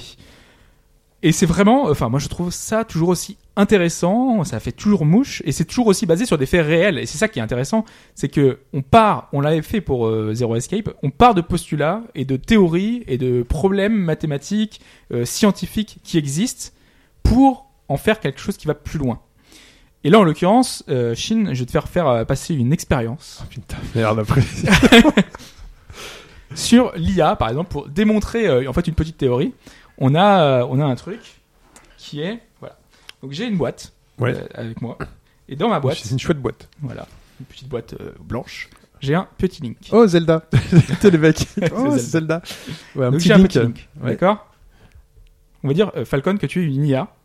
Euh, Redonne-moi le petit link. Je le mets dans la boîte. Ouais. Donc tu vas devoir dire à Falcon le plus précisément possible parce que c'est une IA et donc l'IA elle a besoin euh, spécifiquement de, de comprendre, euh, enfin, d'avoir le plus de détails possible pour euh, comprendre ton ordre. Lui dire de récupérer le link. On est d'accord? Ouais. Donc attention, hein, euh, Falcon, il faut que tu fasses bien gaffe à, à la boîte. Donc, Moi, je programme- sais, moi, je suis programmeur à la Donc base. toi tu es le, ouais, bah oui vas-y. Faut que je le fasse première. euh, non mais tu lui dis euh, précisément un ordre pour qu'il puisse prendre le link dans la boîte. Très bien. Euh, prends la boîte avec euh, ta main. Oui, sauf que je peux pas. Parce que moi j'ai une instru... j'ai une. Tu- Tu ne, l'as briefé ne dis rien, on, on dira à la fin de la chronique. Tu l'as briefé avant ou quoi? Je ne l'ai pas briefé, Que ça, tu peux donc il vient de dire qu'il peut pas. Moi, je vois ce qui se passe, je crois. Attends, tu l'as briefé. Il y a un Je ne truc- l'ai pas briefé. Vous avez fait un Non, truc. il m'a pas briefé. D'accord. Euh, attrape cette boîte. Est-ce que tu vois la boîte? Je ne vois pas de boîte. Tu vois pas de boîte. Très bien. Voilà, donc ça c'est un des problèmes du jeu qui est, qui est énoncé bien. dans le jeu. Le fait que finalement, euh. Si, t'as briefé. Non, il Pour que tu me répondes ça. Il y a un truc écrit sur le dos de la boîte là. ok. Ah, le truc de magie. normalement l'expérience est pas plus longue, hein, mais l'idée c'est d'illustrer le problème du cadre. Donc c'est un problème formulé en 1969 pas- par John McCarthy, Ouais. euh, un Américain pionnier dans l'intelligence artificielle. Et en gros, l'idée, c'est que l'i- euh, euh, l'IA n'a pas de sens commun. Donc, euh, une IA ne pourra pas s'adapter à un événement imprévu. Et en gros, là, l'événement qu'on cherche à, à avoir, c'est que, effectivement, derrière la boîte, Ah, ce n'est pas une boîte. voilà. Ok. Très hein. Donc, euh, voilà, l'idée, c'est de dire que l'IA, euh, quand elle voit une instruction autre, tu vois, qui est en, en contraire à, à ce qu'elle peut penser, eh ben, elle peut pas s'adapter. Ouais. Et l'humain, lui, peut le faire. Et on n'a jamais compris, depuis plus de 60 ans, il y a des chercheurs qui sont en train d'étudier ça. Pourquoi est-ce que l'humain sait faire la part des choses? Pourquoi il y a le comment fonctionne Ouais. ce sens commun? J'ai entendu parler de cette théorie effectivement, enfin ou de quelque chose qui était assez proche, qui est qu'on sait, on, on, sait beaucoup plus qu'on ne peut en dire. Je crois que c'est pas, c'est pas comme ça que c'est formulé ce paradoxe? Ah, je, bon, c'est pas exactement dit comme ça, mais c'est. Et il me- je- je- j'avais bossé là-dessus. Effectivement, tu, tu sais beaucoup plus que tu peux en dire, et il y a énormément de comportements acquis, de choses que tu sais qui ne t'ont pas été, qui n'ont pas fait l'objet d'instructions formelles, et qui du coup, quand tu programmes ton intelligence artificielle, tu ne penses pas à les, euh, à, les transcrire, à les lui faire apprendre, parce que pour toi, ça fait partie de l'inné, ça fait partie de l'inné, ça fait partie de l'acquis, si tu veux. Ok. Voilà. Et donc il y a énormément de choses à, à indiquer, à, à, à prendre en compte, euh, parce que pour toi, par exemple, euh, peu importe que, euh, enfin, c'est ce qui- c'est ce qui est expliqué justement, euh, la météo, euh, le- la température de la pièce, tout ça. Et pour lui, pour le, pour l'IA, c'est des éléments qu'il prend en compte finalement, et que si tu lui donnes pas, eh ben, il pourra pas s'adapter en conséquence. Donc voilà, ça c'est le genre de choses qui sont euh, décrits dans le jeu, qui sont indiqués dans le jeu, euh, et qui me font toujours autant plaisir. Et quand tu les Et qui font réfléchir en plus. et qui font réfléchir. oui. Oui. Et, et donc voilà, c'est ce bagage scientifique est toujours aussi intéressant et qui fait le charme du jeu. Euh, autre chose intéressante, euh, au-delà de la patate artistique, parce que je trouve que le jeu est visuellement superbe, euh, alors que tu nous montres. euh, Oui, oui, c'est la- ce qui s'appelle la dimension tacite qui a été développée par un chercheur qui s'appelle Michael Polanyi et qui dit effectivement nous en savons plus que nous pouvons en dire. Voilà. Donc on a toujours euh, une incroyable musique également, parce que c'était euh, un moyen. Enfin, je trouvais que la musique était superbe. J'ai beaucoup aimé celle-là. hein. Ouais, et ben là, elle est dans la même veine. Ils ont repris un peu la plupart des thèmes euh, qui sont un peu remixés, remis au goût du jour parce que ils étaient déjà par touche. En gros, euh, Le casino Prosper euh, ils, ils reprenaient un thème et ils le déclinaient euh, dans la dans la BO et qu'ils ils le mettaient seulement au moment important parce qu'il y avait une interview justement du du, compositeur qui revenait là-dessus, la, la façon dont il avait ça avait été extrêmement réfléchi finalement dans le, dans le titre pour que euh, simplement au moment le plus important le thème apparaissait avec des petites notes jouées au piano et c'était euh, hyper marquant mais vraiment. Et là t'as le même genre d'expérience où euh, quand va arriver un truc super émouvant parce que Steins Gate c'est un des visual novels qui m'a le plus marqué de toute ma vie. Euh, je pense que c'est même un des jeux tout court qui m'a le plus marqué de toute ma vie. Et on retrouve ce genre de choses dans le jeu grâce à tout ça grâce à tous ces événements, grâce aussi au côté un peu humoristique geek, euh, parce qu'on est à Akiba- Akihabara, donc on est au Japon, on est dans un quartier euh, super geek. Ouais, je pense qu'il faut préciser quelque chose, c'est que Steingate Zero, donc c'est une suite préquelle entre guillemets, et il faut absolument pas le commencer si vous avez Ah non, le non. premier. hein. C'est, c'est impensable. Enfin, il y y a certains éléments, voilà, qui sont indispensables à votre bonne euh, connaissance du titre. et puis Hobbes a adoré Steingate premier. Moi, de, de base, les visual novels, ça n'a jamais été trop mon trip. Le postulat de base, c'est c'est beaucoup de lecture, peu d'interaction. C'est- C'est c'est assez contraire à ma vision du jeu vidéo, où moi, c'était euh, l'école du gameplay, où c'est une, mauvaise histoire et un bon gameplay, ça peut faire un bon jeu vidéo, mais pas l'inverse. Et Steins Gate, je l'ai- je l'ai je l'ai pris comme ça un peu par hasard, parce que c'était un jeu Vita, euh, et j'aime j'aime bien acheter les jeux Vita, donc... euh, Pas par principe. De Voilà. manière C'est un générale. jeu puis, de euh, j'achète. Puis euh, le, le, le plot de base, le scénario avec euh, voilà, des, des, euh, des jeunes, euh, des jeunes à Akihabara, à Akihabara euh, qui font des expériences, des voyages dans le temps, bah, ça, ça me parle. Donc euh, je l'ai, je l'ai, je l'ai commencé et j'étais happé. Je l'ai en un, en un week-end, je l'ai dévoré et comme euh, rarement ça m'était arrivé pour pour un jeu, je, j'ai enquillé 25 heures en Bah, deux ça se fait comme un, comme un bouquin, euh, visual novel. C'est le, enfin, c'est le principe. hein. Ouais, mais sauf que le problème de ce Stand le premier, euh, c'était que ça mettait 10 heures à, à vraiment partir. C'était très très long. Ouais, très long, la mise en place, euh, Ouais. des fois les personnages, les enjeux. Certains euh, diront, comme le Seigneur des Anneaux. Ouais, 10 heures, c'était la durée de tous les films, tu vois. Non, Là, non, je parle 10 du heures, bouquin. euh, Ah, le, bouquin. ouais, ouais. pareil que le bouquin, au début, c'est très. Bah, les descriptions, ouais, c'est le euh, style voilà. de Tolkien qui est particulier aussi. Ouais, voilà. Puis sur Steingate Zero, j'ai pas beaucoup avancé pour l'instant, mais je trouve ça très intéressant le postulat de départ qui est euh, on, on commence avec un héros qui a échoué et ça on le voit assez rarement dans, dans Mm. une œuvre de fiction. On l'a vu dans Dragon Ball avec euh, la, la lignée de Trunks, on le voit dans Retour vers le futur, mais à part ça, j'ai peu d'exemples probants. C'est exactement ça. Le problème, et c'est le gros mais, voilà, le, le mais en majuscule, c'est que ça fonctionne moins bien. Alors ça fonctionne moins bien, en tout cas pour moi, pour plein de raisons. Alors la première, c'est celle que tu évoques justement. Euh, en fait, euh, il y avait le côté, on avait Ocarine qui était le mad scientist, voilà, qui boit du, du Dr Pepper, qui est arrogant. Là, il a une personnalité, mais vraiment, mais euh, le total inverse. Donc c'est, euh, il est dépressif, il a échoué, donc il ressasse le passé. C'est extrêmement perturbant. Et dans le premier, il y avait une bonne humeur qui contrastait totalement avec les horreurs qui pouvaient arriver. Parce qu'il y avait vraiment des horreurs, mais des trucs. Euh, euh, les, les, les pires euh, trucs possibles. Quoi. Si vous avez joué au Zero Escape, euh, c'est c'est à peu près le même idée. C'est la Vraiment. même idée, c'est le sacrifice éternel, c'est le héros qui euh, qui euh, qui inlassablement recommence la même chose C'est à, traumatisant, quoi. pour arriver à la réalité où il réussit parmi les, les milliers où il va échouer, où tout le monde va mourir dans des circonstances atroces. euh. Et sauf que là, on est tout le temps dans la noirceur. En fait, notre héros est tout le temps comme ça. Pour moi, il manquait euh, la légèreté. Qui, il y en a. hein. Il y a pas mal de phases de, un peu de filler qui permettent de, de, de remplir avec le côté un peu joyeux. Il y a toujours des petites touches d'humour, bien sûr, mais euh, beaucoup moins.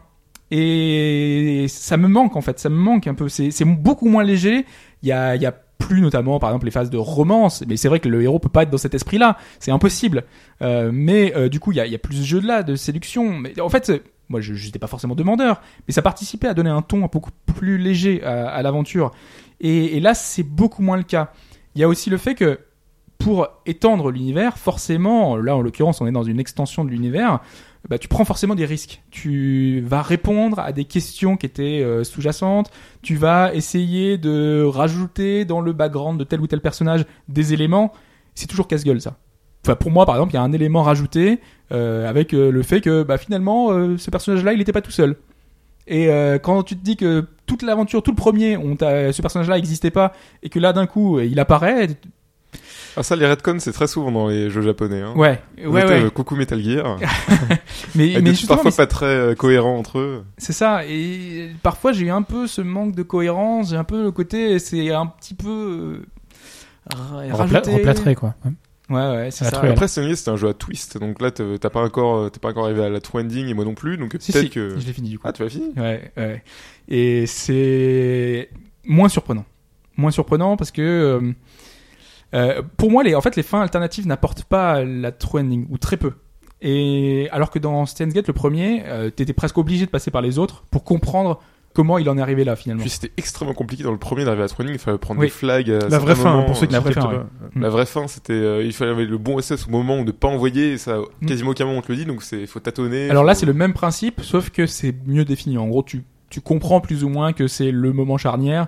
Euh, en plus, une fois que tu as terminé, tu as bien marqué euh, qu'il y a six fins. Euh, donc, euh, il est- en plus, les fins sont représentées par le personnage dont, c'est la fin. Donc, vraiment, c'est très précis. Et tu sais globalement, et notamment à la fin, pour débloquer la true ending, tu débloques un moment, un truc précis qui fait hyper plaisir, que tu attends tout le long de l'aventure, qui arrive. Et à ce moment-là, ça te change de perspective toute l'histoire. Et là, tu dis, c'est cool. Mais c'est très peu le cas et je trouve que ouais les, les fins euh, alternatives euh, la première je pense que je sais pas si as, tu l'as terminé au moins une fois non? Non, pas encore. Non. mais il y a eu la, la première fin j'étais super déçu parce que finalement ça se coupe euh, super abrupt euh, t'as pas euh, finalement une- un peu le côté conséquence qu'on avait qui, qui se terminait bah, et c'était noir et c'était c'était dur là euh, non même pas donc voilà je suis un peu mitigé là-dessus malgré tout le fait que ce soit un peu moins bien que ce soit un peu en dessous ça reste Steins Gate quoi. Et donc il y a toujours des moments qui sont euh, super intéressants, super marquants dans un univers qui me plaît, que j'ai pris plaisir à retrouver avec des personnages qui me plaisaient.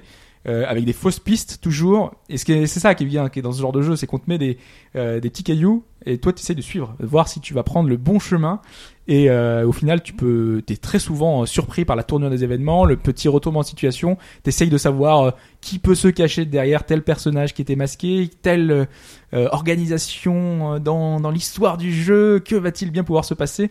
Vraiment, et moi je l'ai pas deviné la fin, j'ai- enfin les, événements qui allaient mener à ça. Donc voilà, c'est le genre de, de choses qui font bien plaisir et qui restent malgré tout marquantes pour le joueur. Et Steins Gate est un jeu marquant. Steins Gate 0, c'est sur PS4 et Vita. Il faut absolument jouer au premier. Oui. Il faut. C'est- A priori, Il c'est faut. catégorique. Ouais, comme beaucoup de c'est- visual c'est- novel, il faut commencer. euh. Mais il faut tout court. Il faut. c'est- c'est- peu, peu C'est- importe. c'est- voilà. T'as t'as pas le choix. Il faut tout Ouais, court. T'as pas le choix. Puis, Pas le choix. si vous avez assez peur des visual novels, j'étais dans le- la même optique, et j'ai commencé Gate 0, voilà, avec des a priori qui ont été totalement balayés au bout de peut-être 10 heures de jeu, mais après j'étais totalement pris dedans, donc, euh, si vous dites c'est pas pour vous, essayez Steins Gate, en plus maintenant il se trouve pas trop cher à 15-20 euros, donc, euh, Ouais. Il est sur Vita, Steins Gate. Est-ce qu'il est sur PS4 aussi? Sur Steins PS3, Gate? le premier. Il est sur PS3. Premier PS3 Ouais. Vita. Donc si Et vous voulez tout faire si sur une console, Sur une console, c'est Vita. Mais vu Vita. que au Japon, quand on achetait Steins Gate 0, on avait le remaster de Steins Gate euh, tout court. euh, je pense, que- je sais pas s'ils l'ont adapté en France. euh, si Je on crois qu'il n'est pas encore sorti. Je pense pas. Ouais. Ok. Bon. Renseignez-vous. En tout cas, Steins Gate 0, merci. Mais il est sur plein de plateformes. Hein, Steins Gate le premier. hein. Il est Ouais, sur, sur euh, PC. PC, Il est sorti sur euh, 360. Sur Xbox. ouais. Ouais. Il y a plusieurs versions sur Xbox. Voilà. Donc, Voilà. merci Falcon, merci Hobbs. Il est temps de parler d'un jeu de construction avec une quête de dragon.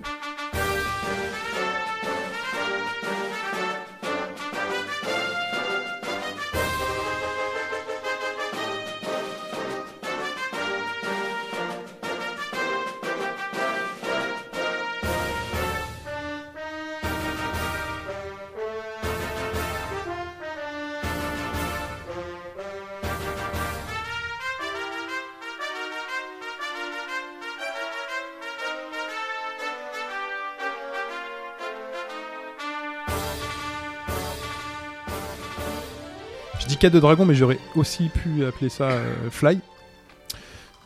des héros. Voilà, Fly le, Fly le constructeur. Donc c'est Dragon Quest Die. Builders.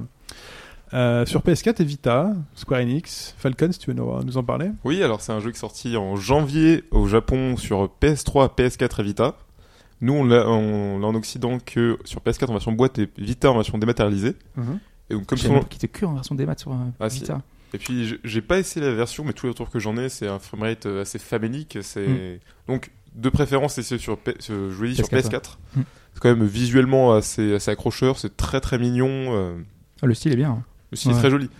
Et, euh, donc, euh, comme le nom indique, c'est un spin-off de Dragon Quest et qui, euh, et qui est sur le versant euh, essayer de grappiller des parts de marché à- au, cé- au célèbre Minecraft, qui est, Si un, peu. qui est un carton au Japon, qui a dépassé le million de ventes sur Vita. C'est vraiment assez, assez extraordinaire. Il avait relancé la Vita. Qui a relancé Ouais, la Vita. j'allais dire, ouais. Maintenant, ils refont encore des packs avec les PS Vita plus Minecraft. C'est vrai c'est. Ouais. Million Seller Mm. sur Vita. Au Japon. Au Japon. C'est ça le million seller sur Vita. hein, Au Japon. Je crois. hein. Euh, Enfin, en tout cas, ils doivent pas en être loin. Si, C'est même plus vendu que la console elle-même. Ils ont acheté le jeu, mais ils ont pas Voilà. acheté la console. Et même si Yuji Oli, donc le, le créateur de Dragon Quest, avait dit que c'était un concept totalement original, non. C'est clairement, on- on a pris Minecraft, on a, on a pris les bonnes idées et on a essayé de faire tout cas notre sauce. Ça, c'était la promo, ça. en, en plaquant euh, l'enrobage Dragon Quest pour, euh, pour appeler les fans.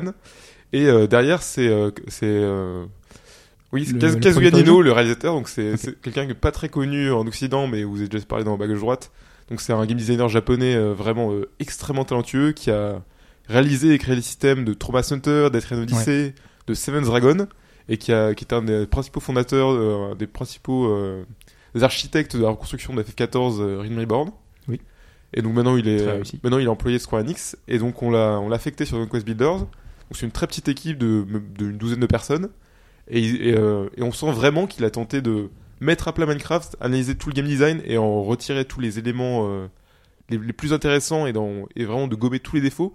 Enfin, les défauts pour certaines Oui, personnes. les en défauts pour certaines personnes. Minecraft, j'avais commencé au départ sur une des premières bêtas sur PC où c'était vraiment, euh, vraiment une, bêta quoi, où il y avait Ouais. très peu de tutoriels, où c'était vraiment euh, très straightforward, c'est aucune indication, démerde-toi. Et, euh, et ma compagne euh, a beaucoup beaucoup aimé Minecraft et du coup on a joué en coop et j'ai dû passer une centaine d'heures dessus au final. Alors qu'au départ j'étais pas plus accroché que ça. Et je, je, je me suis je me suis fait, j'ai bien apprécié Minecraft, même si au bout d'une dizaine d'heures très vite, euh, l'émerveillement s'estompe, on découvre toutes les mécaniques, on connaît tous les ennemis, on connaît tous les matériaux. Donc, euh, à part si on va dans le, dans Nether, euh, qui est entre guillemets la fin du jeu, on a assez peu de, peu de découvertes et on est assez peu surpris. Après, il faut jouer en coop et faire de- des constructions. Faut Oui, bien de- sûr, Avoir ouais. une version, enfin une vision plus. oui, euh, bien sûr, Minecraft, euh, quasiment tout le monde joue, en, joue sur des serveurs avec ses ça, potes et tout, fait des constructions. Et donc, le principal élément qui démarque Dragon Quest Builders et Minecraft, c'est que Dragon Quest Builders a une véritable histoire, on est, on est guidé. Euh, dès le début, il y, a un- il y a un scénario qui est posé, alors que Minecraft, euh, il y a rien du tout. C'est, on s'impose Ouais. ses propres quêtes, euh, on fait sa propre aventure.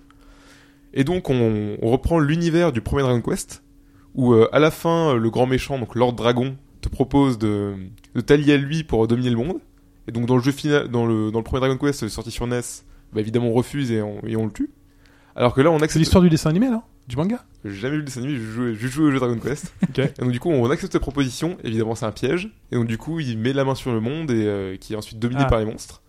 Et euh, plusieurs dizaines d'années plus tard, on contrôle un élu, donc un garçon ou une fille, qui va tenter de, de ramener la lumière sur ce monde. C'est quoi On appelle ça une dystopie, ça? C'est une dystopie sur la- l'histoire de Dragon Quest premier du nom. C'est un monde parallèle. C'est un monde parallèle. C'est une variante. Ok. Euh, donc dans Dragon Quest Builder, on se tient davantage par la main, parce que évidemment, vu que c'est un jeu japonais, c'est davantage linéaire. C'est euh, dès le début du jeu, on découvre une ville. Ouais. Au départ, il y a un seul, euh, un seul PNJ. Et au fur et à mesure, ta ville va grandir. Tu vas, tu vas construire des bâtiments, d'autres, euh, d'autres. D'autres- C'est le jeu qui te demande de le faire et qui te qui t'apprend finalement des choses au fur et à mesure. C'est une C'est espèce ça. de gros tutoriel. euh, C'est ce qu'on retrouve dans la démo. Hein. C'est c'est ce qu'on sort de dans la la démo, c'est grotte. euh, Il y a la, la première Euh, petite fille fille, là, petite voilà, fille, ça. ouais. Et aussi, con- contrairement à Minecraft, le jeu n'est pas géré euh, procéduralement. C'est le même jeu, le même jeu pour tout le monde. C'est la même map, ce qui permet d'avoir un game design travaillé. C'est des donc- avantages et des inconvénients. Ouais, moi ça me ça me refroidit. J'aime bien justement là, tous les jeux avec génération aléatoire. Ouais, c'est mais- l'une des raisons pour lesquelles j'aimais Minecraft. ouais. Tu peux vraiment pour, faire pour laquelle j'ai apprécié sans plus Minecraft. Parce que tu peux tomber sur une très bonne map comme sur euh, un truc euh, vide avec des matériaux. euh, Justement, ouais, c'est ce qui me plaît le plus. Et donc, donc ce sont les personnages qui te donnent des quêtes, donc ça peut être des choses très simples, c'est euh, avec les ingrédients que t'as trouvé, euh, fabrique-moi une chaise, euh, crée-moi une pièce pour moi, ou alors, euh, hey, euh, j'ai entendu parler que dans le désert, il y a un forgeron, euh, donc avec tout le fer que t'as trouvé, il devrait peut-être t'apprendre à faire une forge, tu pourrais créer des épées, des équipements. c'est ce genre de choses-là qu'apporte le, le fait que ce soit pas procédural. Le fait que tu puisses placer des éléments et des événements euh, que, auxquels tu vas pouvoir, avec lesquels tu vas pouvoir interagir, qui sont euh, réfléchis finalement. Donc tu peux gérer comme tu veux le- l'environnement, les décors, les, tout ce que tu, tout ce qui est dans le jeu quoi. Là, tel que Falcon le décrit, c'est un RPG classique, Ouais, Avec un- skin Minecraft. Avec un skin Minecraft. mais voilà, avec un, un skin Minecraft et des et le fait Des justement de construire, de construire. Toi, tu craftes euh, Ouais. des choses et qui, qui fait le cœur du jeu, mais ça reste un Ouais, RPG c'est un- classique, j'ai C'est un action RPG, voilà, c'est en temps réel où tu as ton équipement, ta barre de vitalité progresse, ton équipement progresse, tu te fais plus de dégâts, t'as des meilleures armures, plus de défense, et après les, les ennemis en difficulté, euh, la difficulté est croissante. Est-ce que tu retrouves le même type de fonctionnalité que tu as dans Minecraft Ou est-ce que c'est une version euh, un peu édulcorée C'est-à-dire euh, en de- fonctionnalité.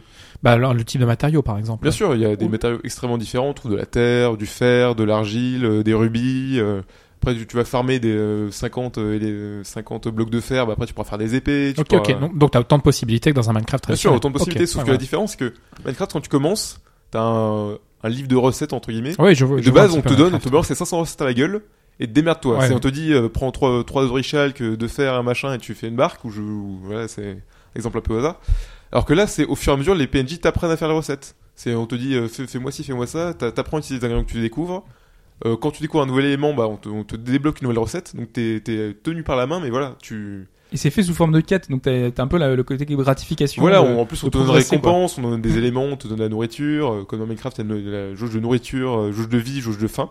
Hmm. Donc il faut, il faut faire attention sinon après. euh, Il y a même dans le jeu là, j'ai pas, pas fait gaffe. Oui, parce que si, si ta jauge de faim est au, est au minimum, bah tu peux plus, tu peux plus construire, tu peux plus rien faire et, euh, et t- et ta jauge de vie ne re- remonte plus. Mais avec juste des éléments. de- Oui, donc voilà, donc euh, donc ce sont les, les, les PNJ qui, euh, qui guident ta progression, donc ça fait que t'es totalement guidé parce que dans Minecraft, euh, quelque chose d'assez frustrant, c'est qu'on te donne les recettes euh, avancées le début du jeu, mais tout tout simple, quand on fait une pioche, quand on fait une pelle, on te l'explique pas. Du coup, tu dois tâtonner, tu dois te débrouiller.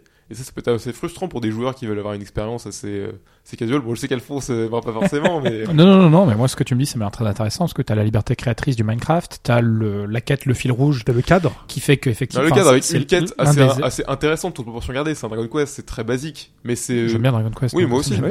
Et c'est- ça a l'envergure Est-ce que ça a l'envergure l'histoire d'un Dragon Quest classique? C'est Genre, est-ce que tu dois sauver le monde en construisant des chaises et des, tu des- dois, et des tu dois sauver ou- le monde, oui, mais c'est beaucoup plus ça qu'un Dragon Quest. Évidemment, t'as beaucoup moins de PNJ, t'as pas de grande île, t'as voilà, t'as la ville que tu construis et c'est tout. T'as pas de, t'as pas de village. Et cette skin Dra- Dragon Quest, ça donne quoi? C'est une plus-value C'est autre chose C'est une grosse euh, plus- plus-value. C'est pour ça que j'aime j'ai ce jeu qu'il parce que Toriyama, parce qu'il y, y a des dizaines de, il y a des dizaines de copies de Minecraft et aucune ne m'a intéressé parce que le, jeu- le jeu Minecraft déjà, je, je me sens plus. Dragon Quest, c'est, euh, c'est vraiment, c'est pour ça que, pour ça que j'y ai joué. Euh, Minecraft, c'est très cubique. Tous les éléments du jeu, c'est des cubes. Alors que là, à part les blocs de construction en terre, en argile, en, en pierre, en tout ce que tu veux, tout le reste, c'est, pas des cubes, c'est des vraies formes arrondies. Donc c'est, Ouais, c'est- le héros, elle a le pas de Toriyama. hein, c'est donc, ça, euh, c'est le design a Toriyama. pas de carré. Voilà, t'as, le bestiaire de Dragon Quest, donc ça, déjà, ça porte un cachet totalement stylé, différent. C'est stylé, c'est, voilà, comme l'ai dit, techniquement, c'est, pas, c'est pas foufou, mais c'est, très joli. Il y a des beaux effets de lumière, des belles couleurs. Quand tu construis tes éléments, tu les construis bloc par bloc, comme dans un Minecraft? Oui, tu construis bloc par bloc. Alors, la- une autre différence, c'est qu'au lieu d'avoir une vue première personne, tu as une vue à la troisième personne. Donc, tu vois le, euh, le personnage dans ton dos. Et, et euh, t'as, en fait, tu as une touche qui permet de placer des blocs au-dessus ou en dessous. Et donc, de faire des lignées de blocs d'un coup. Alors que Ouais. dans Minecraft, c'était très frustrant. euh, il fallait se déplacer soi-même, faire le machin. Alors que là, tu appuies sur une gâchette. Et après, tu fais tac, tac, tac, tac, tac, tac, tac. Tu, bloques, tu places tous les blocs de façon adjacente. Et c'est très joli. Là, je regarde quelques, quelques visuels. Effectivement, c'est Minecraft plus, plus, plus, C'est plus, ça. plus. Ouais, c'est un jeu qui est sorti bien, sur hein. Vita, une- c'est PS3, une PS4. très jolie Donc, euh, skin, il exploite ouais. pas à fond les capacités de la PS4, mais ça reste un, un jeu assez joli. Ah non, non, mais là, je vois un roi gluant. Enfin, c'est c'est super chouette. Oui, Euh, c'est- très très joli. Et euh, comme Minecraft c'est un jeu à ressources, et une des grosses, euh, un des gros points noirs que j'ai vu dans Minecraft, c'est que évidemment tu farmes des ressources, tu vas dans un coin, tu vas piocher du fer, tu vas piocher de l'argent, de l'argile ou tout ce que tu veux, et très vite ton inventaire est plein. Du coup tu vas faire des allers-retours avec ta base, tout poser dans ton coffre. Alors que là très vite dans le jeu, au bout de une heure ou deux, on chope le coffre colossal, qui, Ouais. permet, euh, qui est un coffre euh, qui a peut-être 200, euh, 200 places vides. Et qui est connecté avec ton inventaire. Du coup, d'une pression euh, d'un bouton dans l'inventaire, bah, tu peux, as accès à tout ce qu'il y a dans ton coffre euh, qui, est, euh, qui est dans ta ville.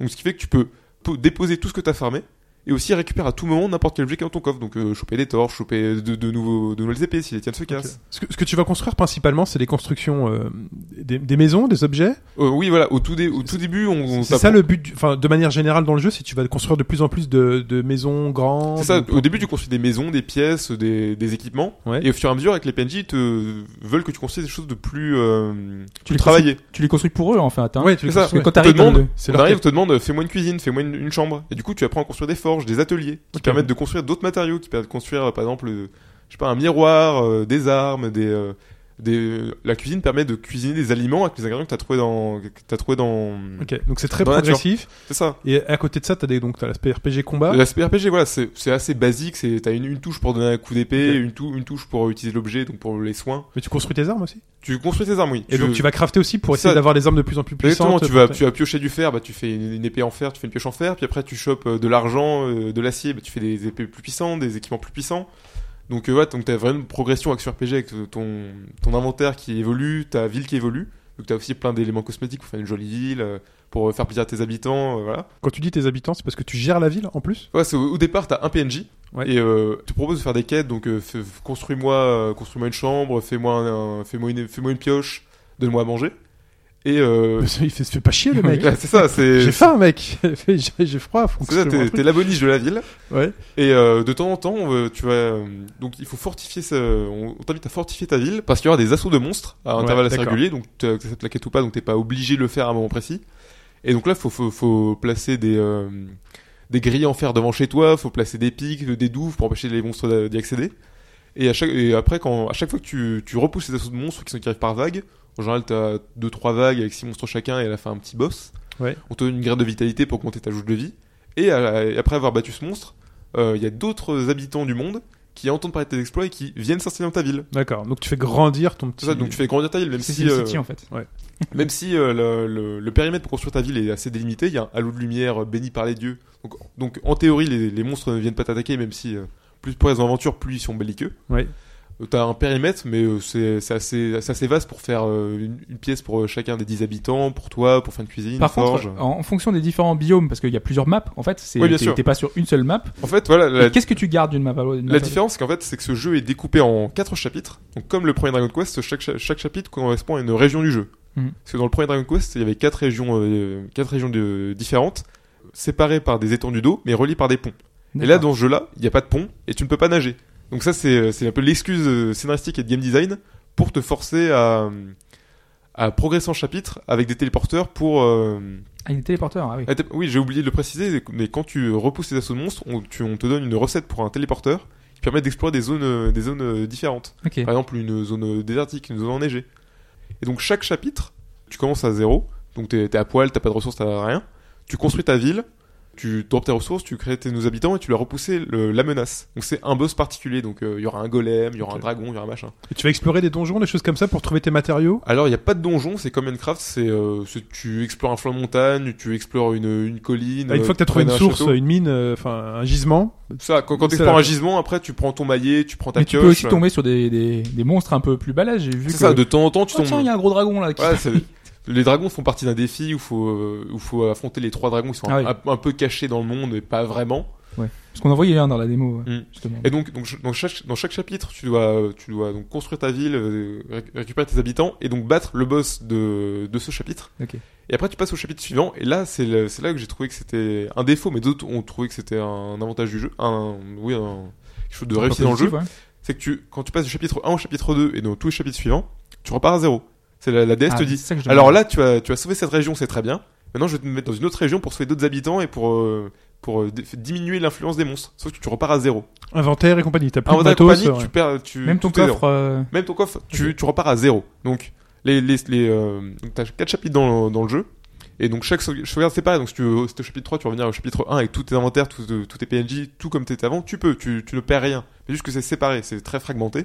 Donc, tu recommences à zéro. Sauf que tu gardes quand même les, les- quelques recettes que tu as, euh, que, que tu as récupéré. Et tu as d'autres recettes qui vont remplacer des recettes euh, que tu avais avant. Donc, euh, par exemple, un atelier sera remplacé par une forge. Donc, les, les éléments que tu peux fabriquer sont un peu différents. Ce qui fait que d'un chapitre à l'autre, tu n'auras pas exactement les mêmes objets, les mêmes équipements, le- les mêmes ingrédients. Donc, ça, donc, ça ajoute un peu de diversité. Et aussi, tu, tu, auras de, de nouveaux. euh, de nouveaux objets constructibles euh, d'intérêt. Par exemple, tu pourras faire une infirmerie, tu pourras faire des lits, tu pourras faire des restaurants. Parce qu'en parce qu'en plus des recettes, on te donne parfois des plans. Donc c'est, tu dois respecter au bloc près le plan euh, qu'on te donne, par exemple une tour de guet. euh, Donc tu passes du chapitre 1 au chapitre 2, tu recommences à zéro, mais est-ce que tu as quand même une progression C'est-à-dire que tu vas tu vas tu vas pas recommencer euh, de, de la base sur ton sur ton chapitre 2. Tu vas pas tu vas pas recommencer à aller chercher juste de la terre pour ou du bois pour faire une chaise. Tu- Ah si, si, tu recommences vraiment au, dé- au tout début. Sauf qu'après, c'est beaucoup plus rapide quand tu sais Ah, que... c'est plus rapide, OK. C'est plus rapide parce que là, il y a certes- certains... Mais tu vas plus loin à la fin? Tu vas plus loin, oui. À Mais fin, après, les PNJ te demandent sans doute autre chose. les PNJ Enfin, te donnent des éléments plus compliqués à fabriquer. D'accord. euh, après, voilà, tu... C'est pas un deuxième jeu qui recommence, c'est pas un, un chapitre 1 bis et ensuite et ainsi de suite. Au début, tu pars cette impression, mais après, tu te rends compte que les éléments qu'on... c'est ouais, plus qu'on- recherché. Ouais, c'est plus recherché ce qu'on te demande de faire. Très plus aussi, les environnements que tu découvres sont très différents. Le premier, niveau, le premier chapitre, c'est vraiment une balade, c'est très champêtre. Le deuxième, c'est désertique, et là, tu commences à voir que, ah ouais, il y a moins de plantes pour faire des, des soins, c'est plus difficile de me soigner, c'est plus, plus galère. Et après, le troisième chapitre, c'est, ah ouais, les, vraiment, c'est volcanique, c'est, euh, c'est des environnements enneigés, et là, tu, vraiment, tu galères.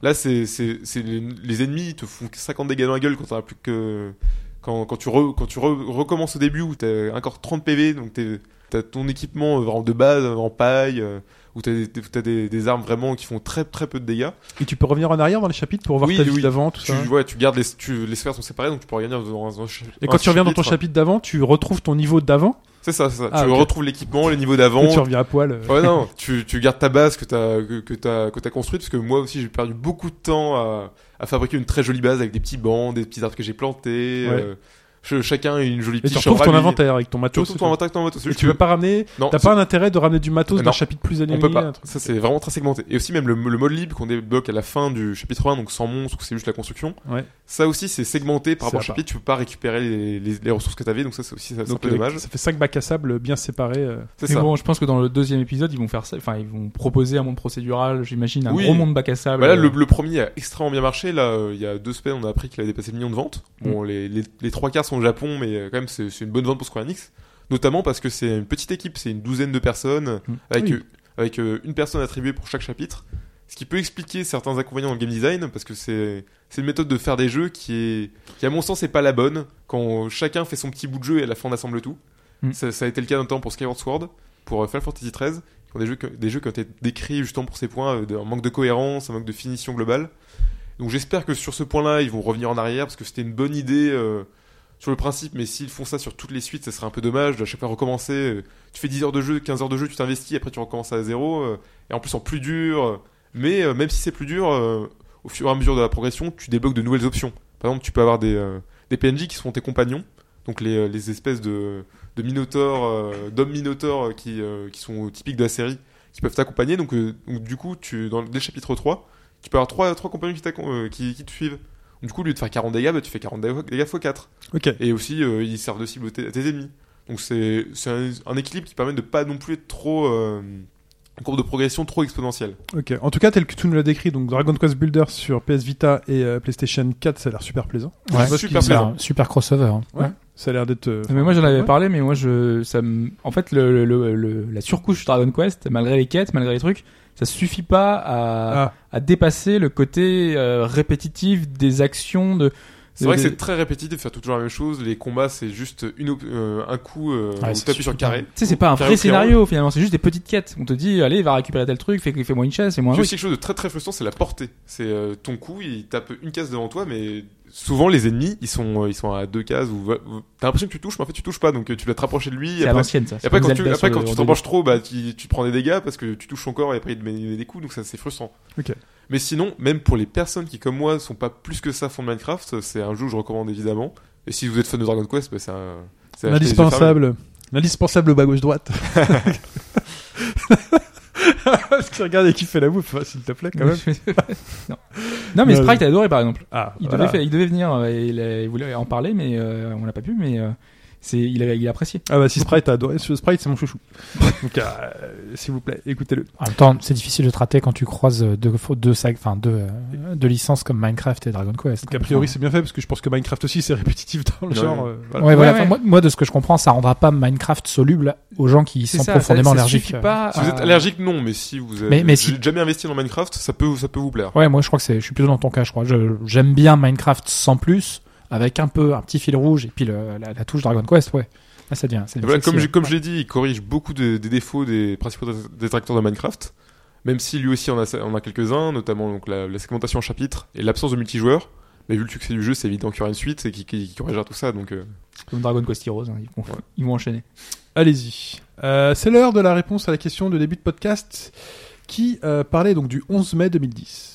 Un pote à Major Nelson, dont j'ai oublié le nom, euh, Stéphane félicite Toulouse. Stéphane Toulouse félicite un gars qui s'appelle Apache Nazir. Que ça s'écrit Toulouse. Ça. Oui, Apache Nazir. Apache Nazir. Avec un 4 à la place d'un A. Et euh, le 11 mai 2010, j'étais un peu pris, j'étais nouveau papa. Ah bah. Depuis euh, deux semaines ou euh, trois semaines. Voilà. C'était un grand événement. Donc je jour. sais pas si je me souviens. Enfin voilà, je, je pense que je suivais pas trop l'actualité à ce moment-là, mais on a tous voté. Pourquoi sur le pourquoi il a félicité Apache voté. Nazir euh, Non, tu as se voté défausse. avec nous. Attends, on, on- il donne la réponse et je vais dire si. On avait le choix entre le fait que justement ce Apache avait eu euh, un million de points euh, gamer euh, gamer score sur Xbox euh, à l'époque, Xbox 360. Est-ce que c'est le dernier de joueurs à avoir joué finalement être resté jusqu'au bout sur Xbox Live première génération, la première Xbox, ou est-ce que c'est le premier joueur ou le, der- le premier joueur à se faire choper pour de la triche? Le premier joueur à avoir une mention tricheur sur son profil. Ah, tricheur. une nouveauté euh, de la politique Xbox Live de- de- d'apporter cette mention. Et on va commencer me par celle-là. Je me souviens plus de cette mention. Quand a été instauré le, le Gamerscore, Ouais. pas mal de joueurs on se sont mis à tricher pour avoir des, des meilleurs scores justement. Donc du coup, ils avaient il y a plein de joueurs qui se retrouvaient avec 1000 de Gamerscore sur tous les titres. Ouais. Et en fait, euh, c'est parce que certains joueurs avaient euh, utilisé le plus possible, possible de, de moyens de triche pour pouvoir avoir ces points-là. Et euh, pour contrer un peu ça, bah, Microsoft a mis en ligne une politique euh, éditoriale qui a fait que bah, tous ces joueurs-là auront un Gamerscore de 0 et euh, sur leur profil, il y aura une mention de tricheur, de cheater. Et en l'occurrence, ce n'était pas lui, ce n'est pas Apache Nazir, ce n'est pas euh, la bonne réponse, mais euh, c'est bien arrivé en tout cas euh, ce, ce moment-là. J'en ai croisé aucun parce que j'ai pas le souvenir de voir. Aujourd'hui c'est différent parce qu'il y a une, une espèce de barre de... Non mais même à l'époque sur 360. Ah si, bah si, ça- c'était très récurrent. Ouais, euh, j'en ai pas, j'en ai jamais vu. non, j'ai beaucoup d'exemples en tête de jeux qui séparent les communautés. C'est tous les tricheurs, on les met entre eux. Ah. Donc ça, c'est- ça évite c'était de un- polluer les parties, notamment dans des jeux de combat. sur Xbox One et sur euh, 360 déjà enfin, sur la fin de la vie de 360 la mise à jour du Xbox Live faisait que euh, tu rencontrais euh, plus tu étais mauvais joueur et plus on te notait mal plus tu t'avais t'avais de chance de te retrouver avec des mauvais joueurs justement Putain, les parties. eh, franchement, c'est drôle à voir.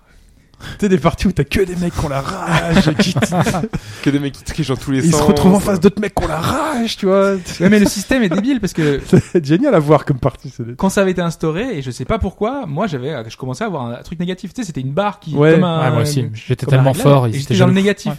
donc peut-être que c'était juste des gens euh, parce que j'avais gagné contre eux bah, ils ont fait euh, bah, Ouais, je, ouais. je- je suis mauvais joueur Enfin voilà, c'est le genre de détail, tu peux même pas savoir. Ça se trouve, euh, c'était ma connexion qui laguait et donc ils ont, ils étaient pas contents. Et euh, tu te retrouves à, à être en négatif alors que voilà, il y a pas de raison d'être. Alors que t'es un gentil petit gars. Donc, C'est frustrant, bah hein, sur le live. Moi, je suis totalement, tu vois. euh, Vas-y, on le... Hop, en fait, dans la, dans, sur le live et tout, il insulte les mamans. il t'envoie des menaces. micro, tu vois. j'ai- Il t'envoie des, t'envoie des Ça. menaces de mort, il gueule. euh. Tu sais, il met de la musique, tu sais, les mecs qui mettent de la musique à fond dans leur micro pendant les parties. gros relous. Non, non, pas comme ça. Du coup, du coup, il reste deux réponses, dont la vôtre. Oui. Donc, euh, vous avez euh, dit que ce serait le gamer score, un million de points. Ouais. Euh, on va prendre la. Là, il réfléchit à comment nous manger. Là. On va prendre votre réponse, allez. On va Allez. commencer par votre réponse. Donc, euh, la première personne à avoir un million de points, gamer score, et aussi la première à avoir eu 100 000, puis 200 000. Donc, il était vraiment à fond dessus. Il s'appelle. Il s'appelle. Apache Nazir. Stallion83. Et c'était bien plus tard, c'était en 2014 et donc pas Ah. en 2010. C'était qu'il y a deux ans seulement? Oui, Ok. oui. Et un million de Gamerscore, enfin Gamerscore, c'était il y a seulement deux ans. Et en l'occurrence, donc la bonne réponse, c'était le dernier joueur en ligne sur l'Xbox Live de la première Xbox, avant qu'il ne soit définitivement arrêté. Et l'anecdote, c'est effectivement ce que tu évoquais avec Halo 2. Euh, en l'occurrence, le Xbox Live devait être arrêté le 15 avril 2010, donc il a été désactivé, Mhm. sauf qu'il ne pouvait être désactivé qu'à partir du moment où il n'y a plus de joueurs qui soient connectés sur les serveurs. Et des joueurs de Halo 2, donc, euh, se sont rebellés contre le système. Et donc il y a 14 joueurs de Halo 2 qui se sont qui se sont mis à jouer au jeu en multijoueur avant la date fatidique hein, et qui ont continué, qui ont laissé tourner leur Xbox euh, pendant un jour, deux jours, trois jours, quatre jours, dix jours, vingt jours. Euh, et ça a duré donc jusqu'au 10 mai, donc quasiment quasiment un mois, et donc c'est Apache Nazir qui a été euh, déconnecté le dernier finalement, et qui a tenu le plus longtemps et qui a fait que euh, c'est devenu mémorable parce que euh, voilà, il restait petit à petit de moins en moins de monde connecté. Et, euh, et le 10 mai, le Xbox Live première génération euh, s'est arrêté pour donner euh, suite euh, à celui sur Xbox 360 hein, parce que les serveurs ont été alloués euh, aux nouvelles plateformes pour, pour la suite du Xbox Live. Quoi. Exact. On a donc perdu. Vous, avez enfants. donc, euh, vous êtes donc planté. Ah non, mais c'est bien, c'était beaucoup plus tard que 2010. C'est pour ça que ça m'a induit en erreur. Ouais, c'est ça. Félicitations Hobbs, tu nous as, tu nous as battu. Tu vois, c'est plus dur en vrai que Mauvaise réponse. qu'avec le casque sur les oreilles, tranquille dans les RERB. Euh, euh, on en est où là? On en est au moment du plus musical. Le plus musical de la semaine dernière, souvenez-vous, c'était ça.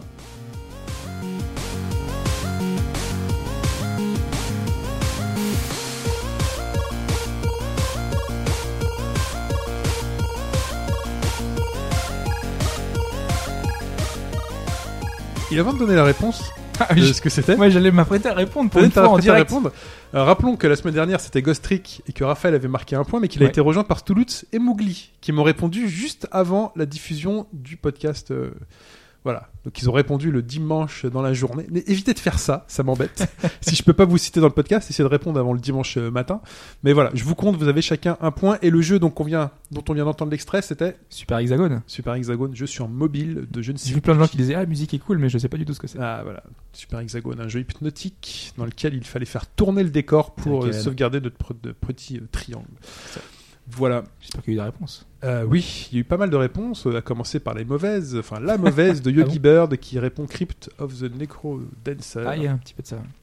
Voilà, mais félicitons donc un point d'une de Dostord, Drostord, pardon, JB Panzerodin, Faut t'excuser là, comme. euh, Androdruid HK. Attends, je vais essayer de le, re- le reprononcer. C'est deux Drostord. Stord. Je toujours pas. Bah c'est ça, c'est deux Drostord. Ah, je l'ai déjà dit. Voilà, là. Deux. Drostord. Voilà. Parce que Donc, ça veut dire, c'est pas un truc, y a pas un tout, Je un sais truc, pas. un- Je sais pas. Peut-être à l'envers. signification, euh. non? Ah, c'est un palindrome. tu vois?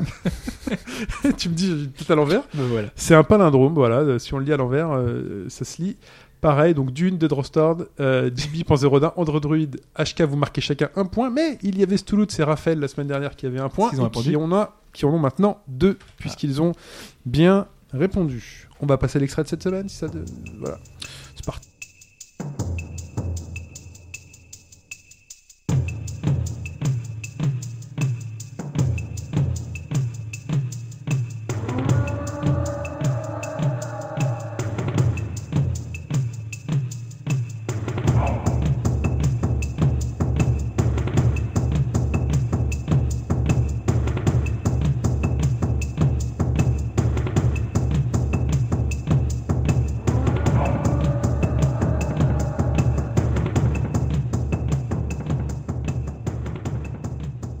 répondre, si vous avez reconnu l'extrait, c'est par adresse mail à chine at obagaugedroite.fr, S-H-I-N at tout attaché. C'est une adresse mail, il n'y a pas le choix.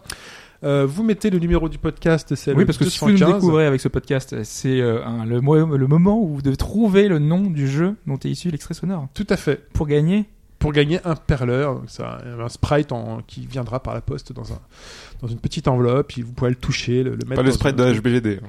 Non, pas le sprite SBGD, euh, faut- vous pouvez le demander, hein. mais ce sera un sprite euh, d'un jeu Super Nintendo, Mega Drive, euh, comme comme je vous pense que tu parlais du sprite sprite. Ah, pas le sprite, euh, sprite Oddity, le nôtre. Non, je peux pas le mettre dans une enveloppe. Il serait pas d'accord déjà. Là, il serait pas d'accord, ça fait une très grosse enveloppe. Putain, t'imagines les frais de port. Ouais. Quoique, là, tu le fous dans un train et puis. euh, Alors, Sauf qu'en fait- traite des colis aussi. euh, en tu plus, vois. il va arriver chez vous, donc il va s'installer, il va falloir le nourrir, il va falloir lui trouver une pièce, il va falloir lui trouver un écran, parce qu'il joue beaucoup. un, écran- un écran cathodique, hein, parce Un qu'il faut écran des, c'est des cathodique. pixels. Ouais, exactement. Euh, non, c'est. Faut l'héberger le sprite. Euh, en tout cas, voilà, vous répondez par mail, votre pseudo, le nom du jeu que vous pensez avoir reconnu, et on, on verra la semaine prochaine si vous avez trouvé la bonne réponse. Euh, du coup, c'est tout pour le podcast cette semaine. On se retrouve sur robagaugedroite.fr qui est en train de se transformer, on l'a dit la semaine dernière. Peut-être maintenant, peut-être un peu plus longtemps. Mais voilà. du temps que je vais Mais voilà, pour, mais euh, corriger les problèmes. euh, Vous-même, vous savez, c'est le PHP. c'est la faute à PHP, donc ça arrive, vous en faites pas, c'est incessamment sous peu. Euh, et non pas, euh, j'allais faire un jeu de mots avec le souper. Ah, Voilà, incessamment sous peu. Avec normalement un- une nouvelle émission aussi dans la semaine euh, qui devra arriver. Alors, J'ai pas de date exacte, ça sera en fonction de l'arrivée du, du site parce que faut que je. Ça c'est pas ma priorité, voilà. Première. Ouais, Mais ça arrive euh, Très bien. juste après. En tout cas, on se retrouve le 14 à l'Extra Live Café, Café Cassé. à 20h. enfin, on se retrouve, ce sera Hobbs au micro Ouais. avec euh, donc ses invités de Pixelophonia Oui. et, Et, le responsable de la traduction de et un développeur de Ubisoft et voilà. Voilà. Bah, ouais, ça fait du monde autour de la table. hein. C'est ça. Ça. C'est la première fois qu'on est autant pour un OST. Normalement, on est que deux ou trois. Ok. Et là, on sera à 5. Donc euh, voilà, vous verrez Hobbs et ses invités euh, autour de la table. Toi aussi, non, peut-être? Ah, euh, autour de Je la sais pas. table? Non, pas faut- faut- sur deux, mais pas loin. Ah, pas loin, oui, je serais peut-être de- dans, dans le public. je serais peut-être dans le public à, à tweeter les photos, à faire la pro, tout ça. Euh, et ensuite, je me jetterai sur la table, je prendrai un micro, je fais non, pas un podcast sans moi, vous n'avez pas C'est ça. Voilà, Tu seras coupé au montage. voilà, bonne ambiance, tout ça. Salaud Voilà, donc en tout cas, rendez-vous le 14. Voilà. En attendant, on se retrouve donc sur obagaugedroite.fr, sur le Twitter attachbgdfr, sur Facebook, vous tapez au bas gauche droite, vous nous trouvez.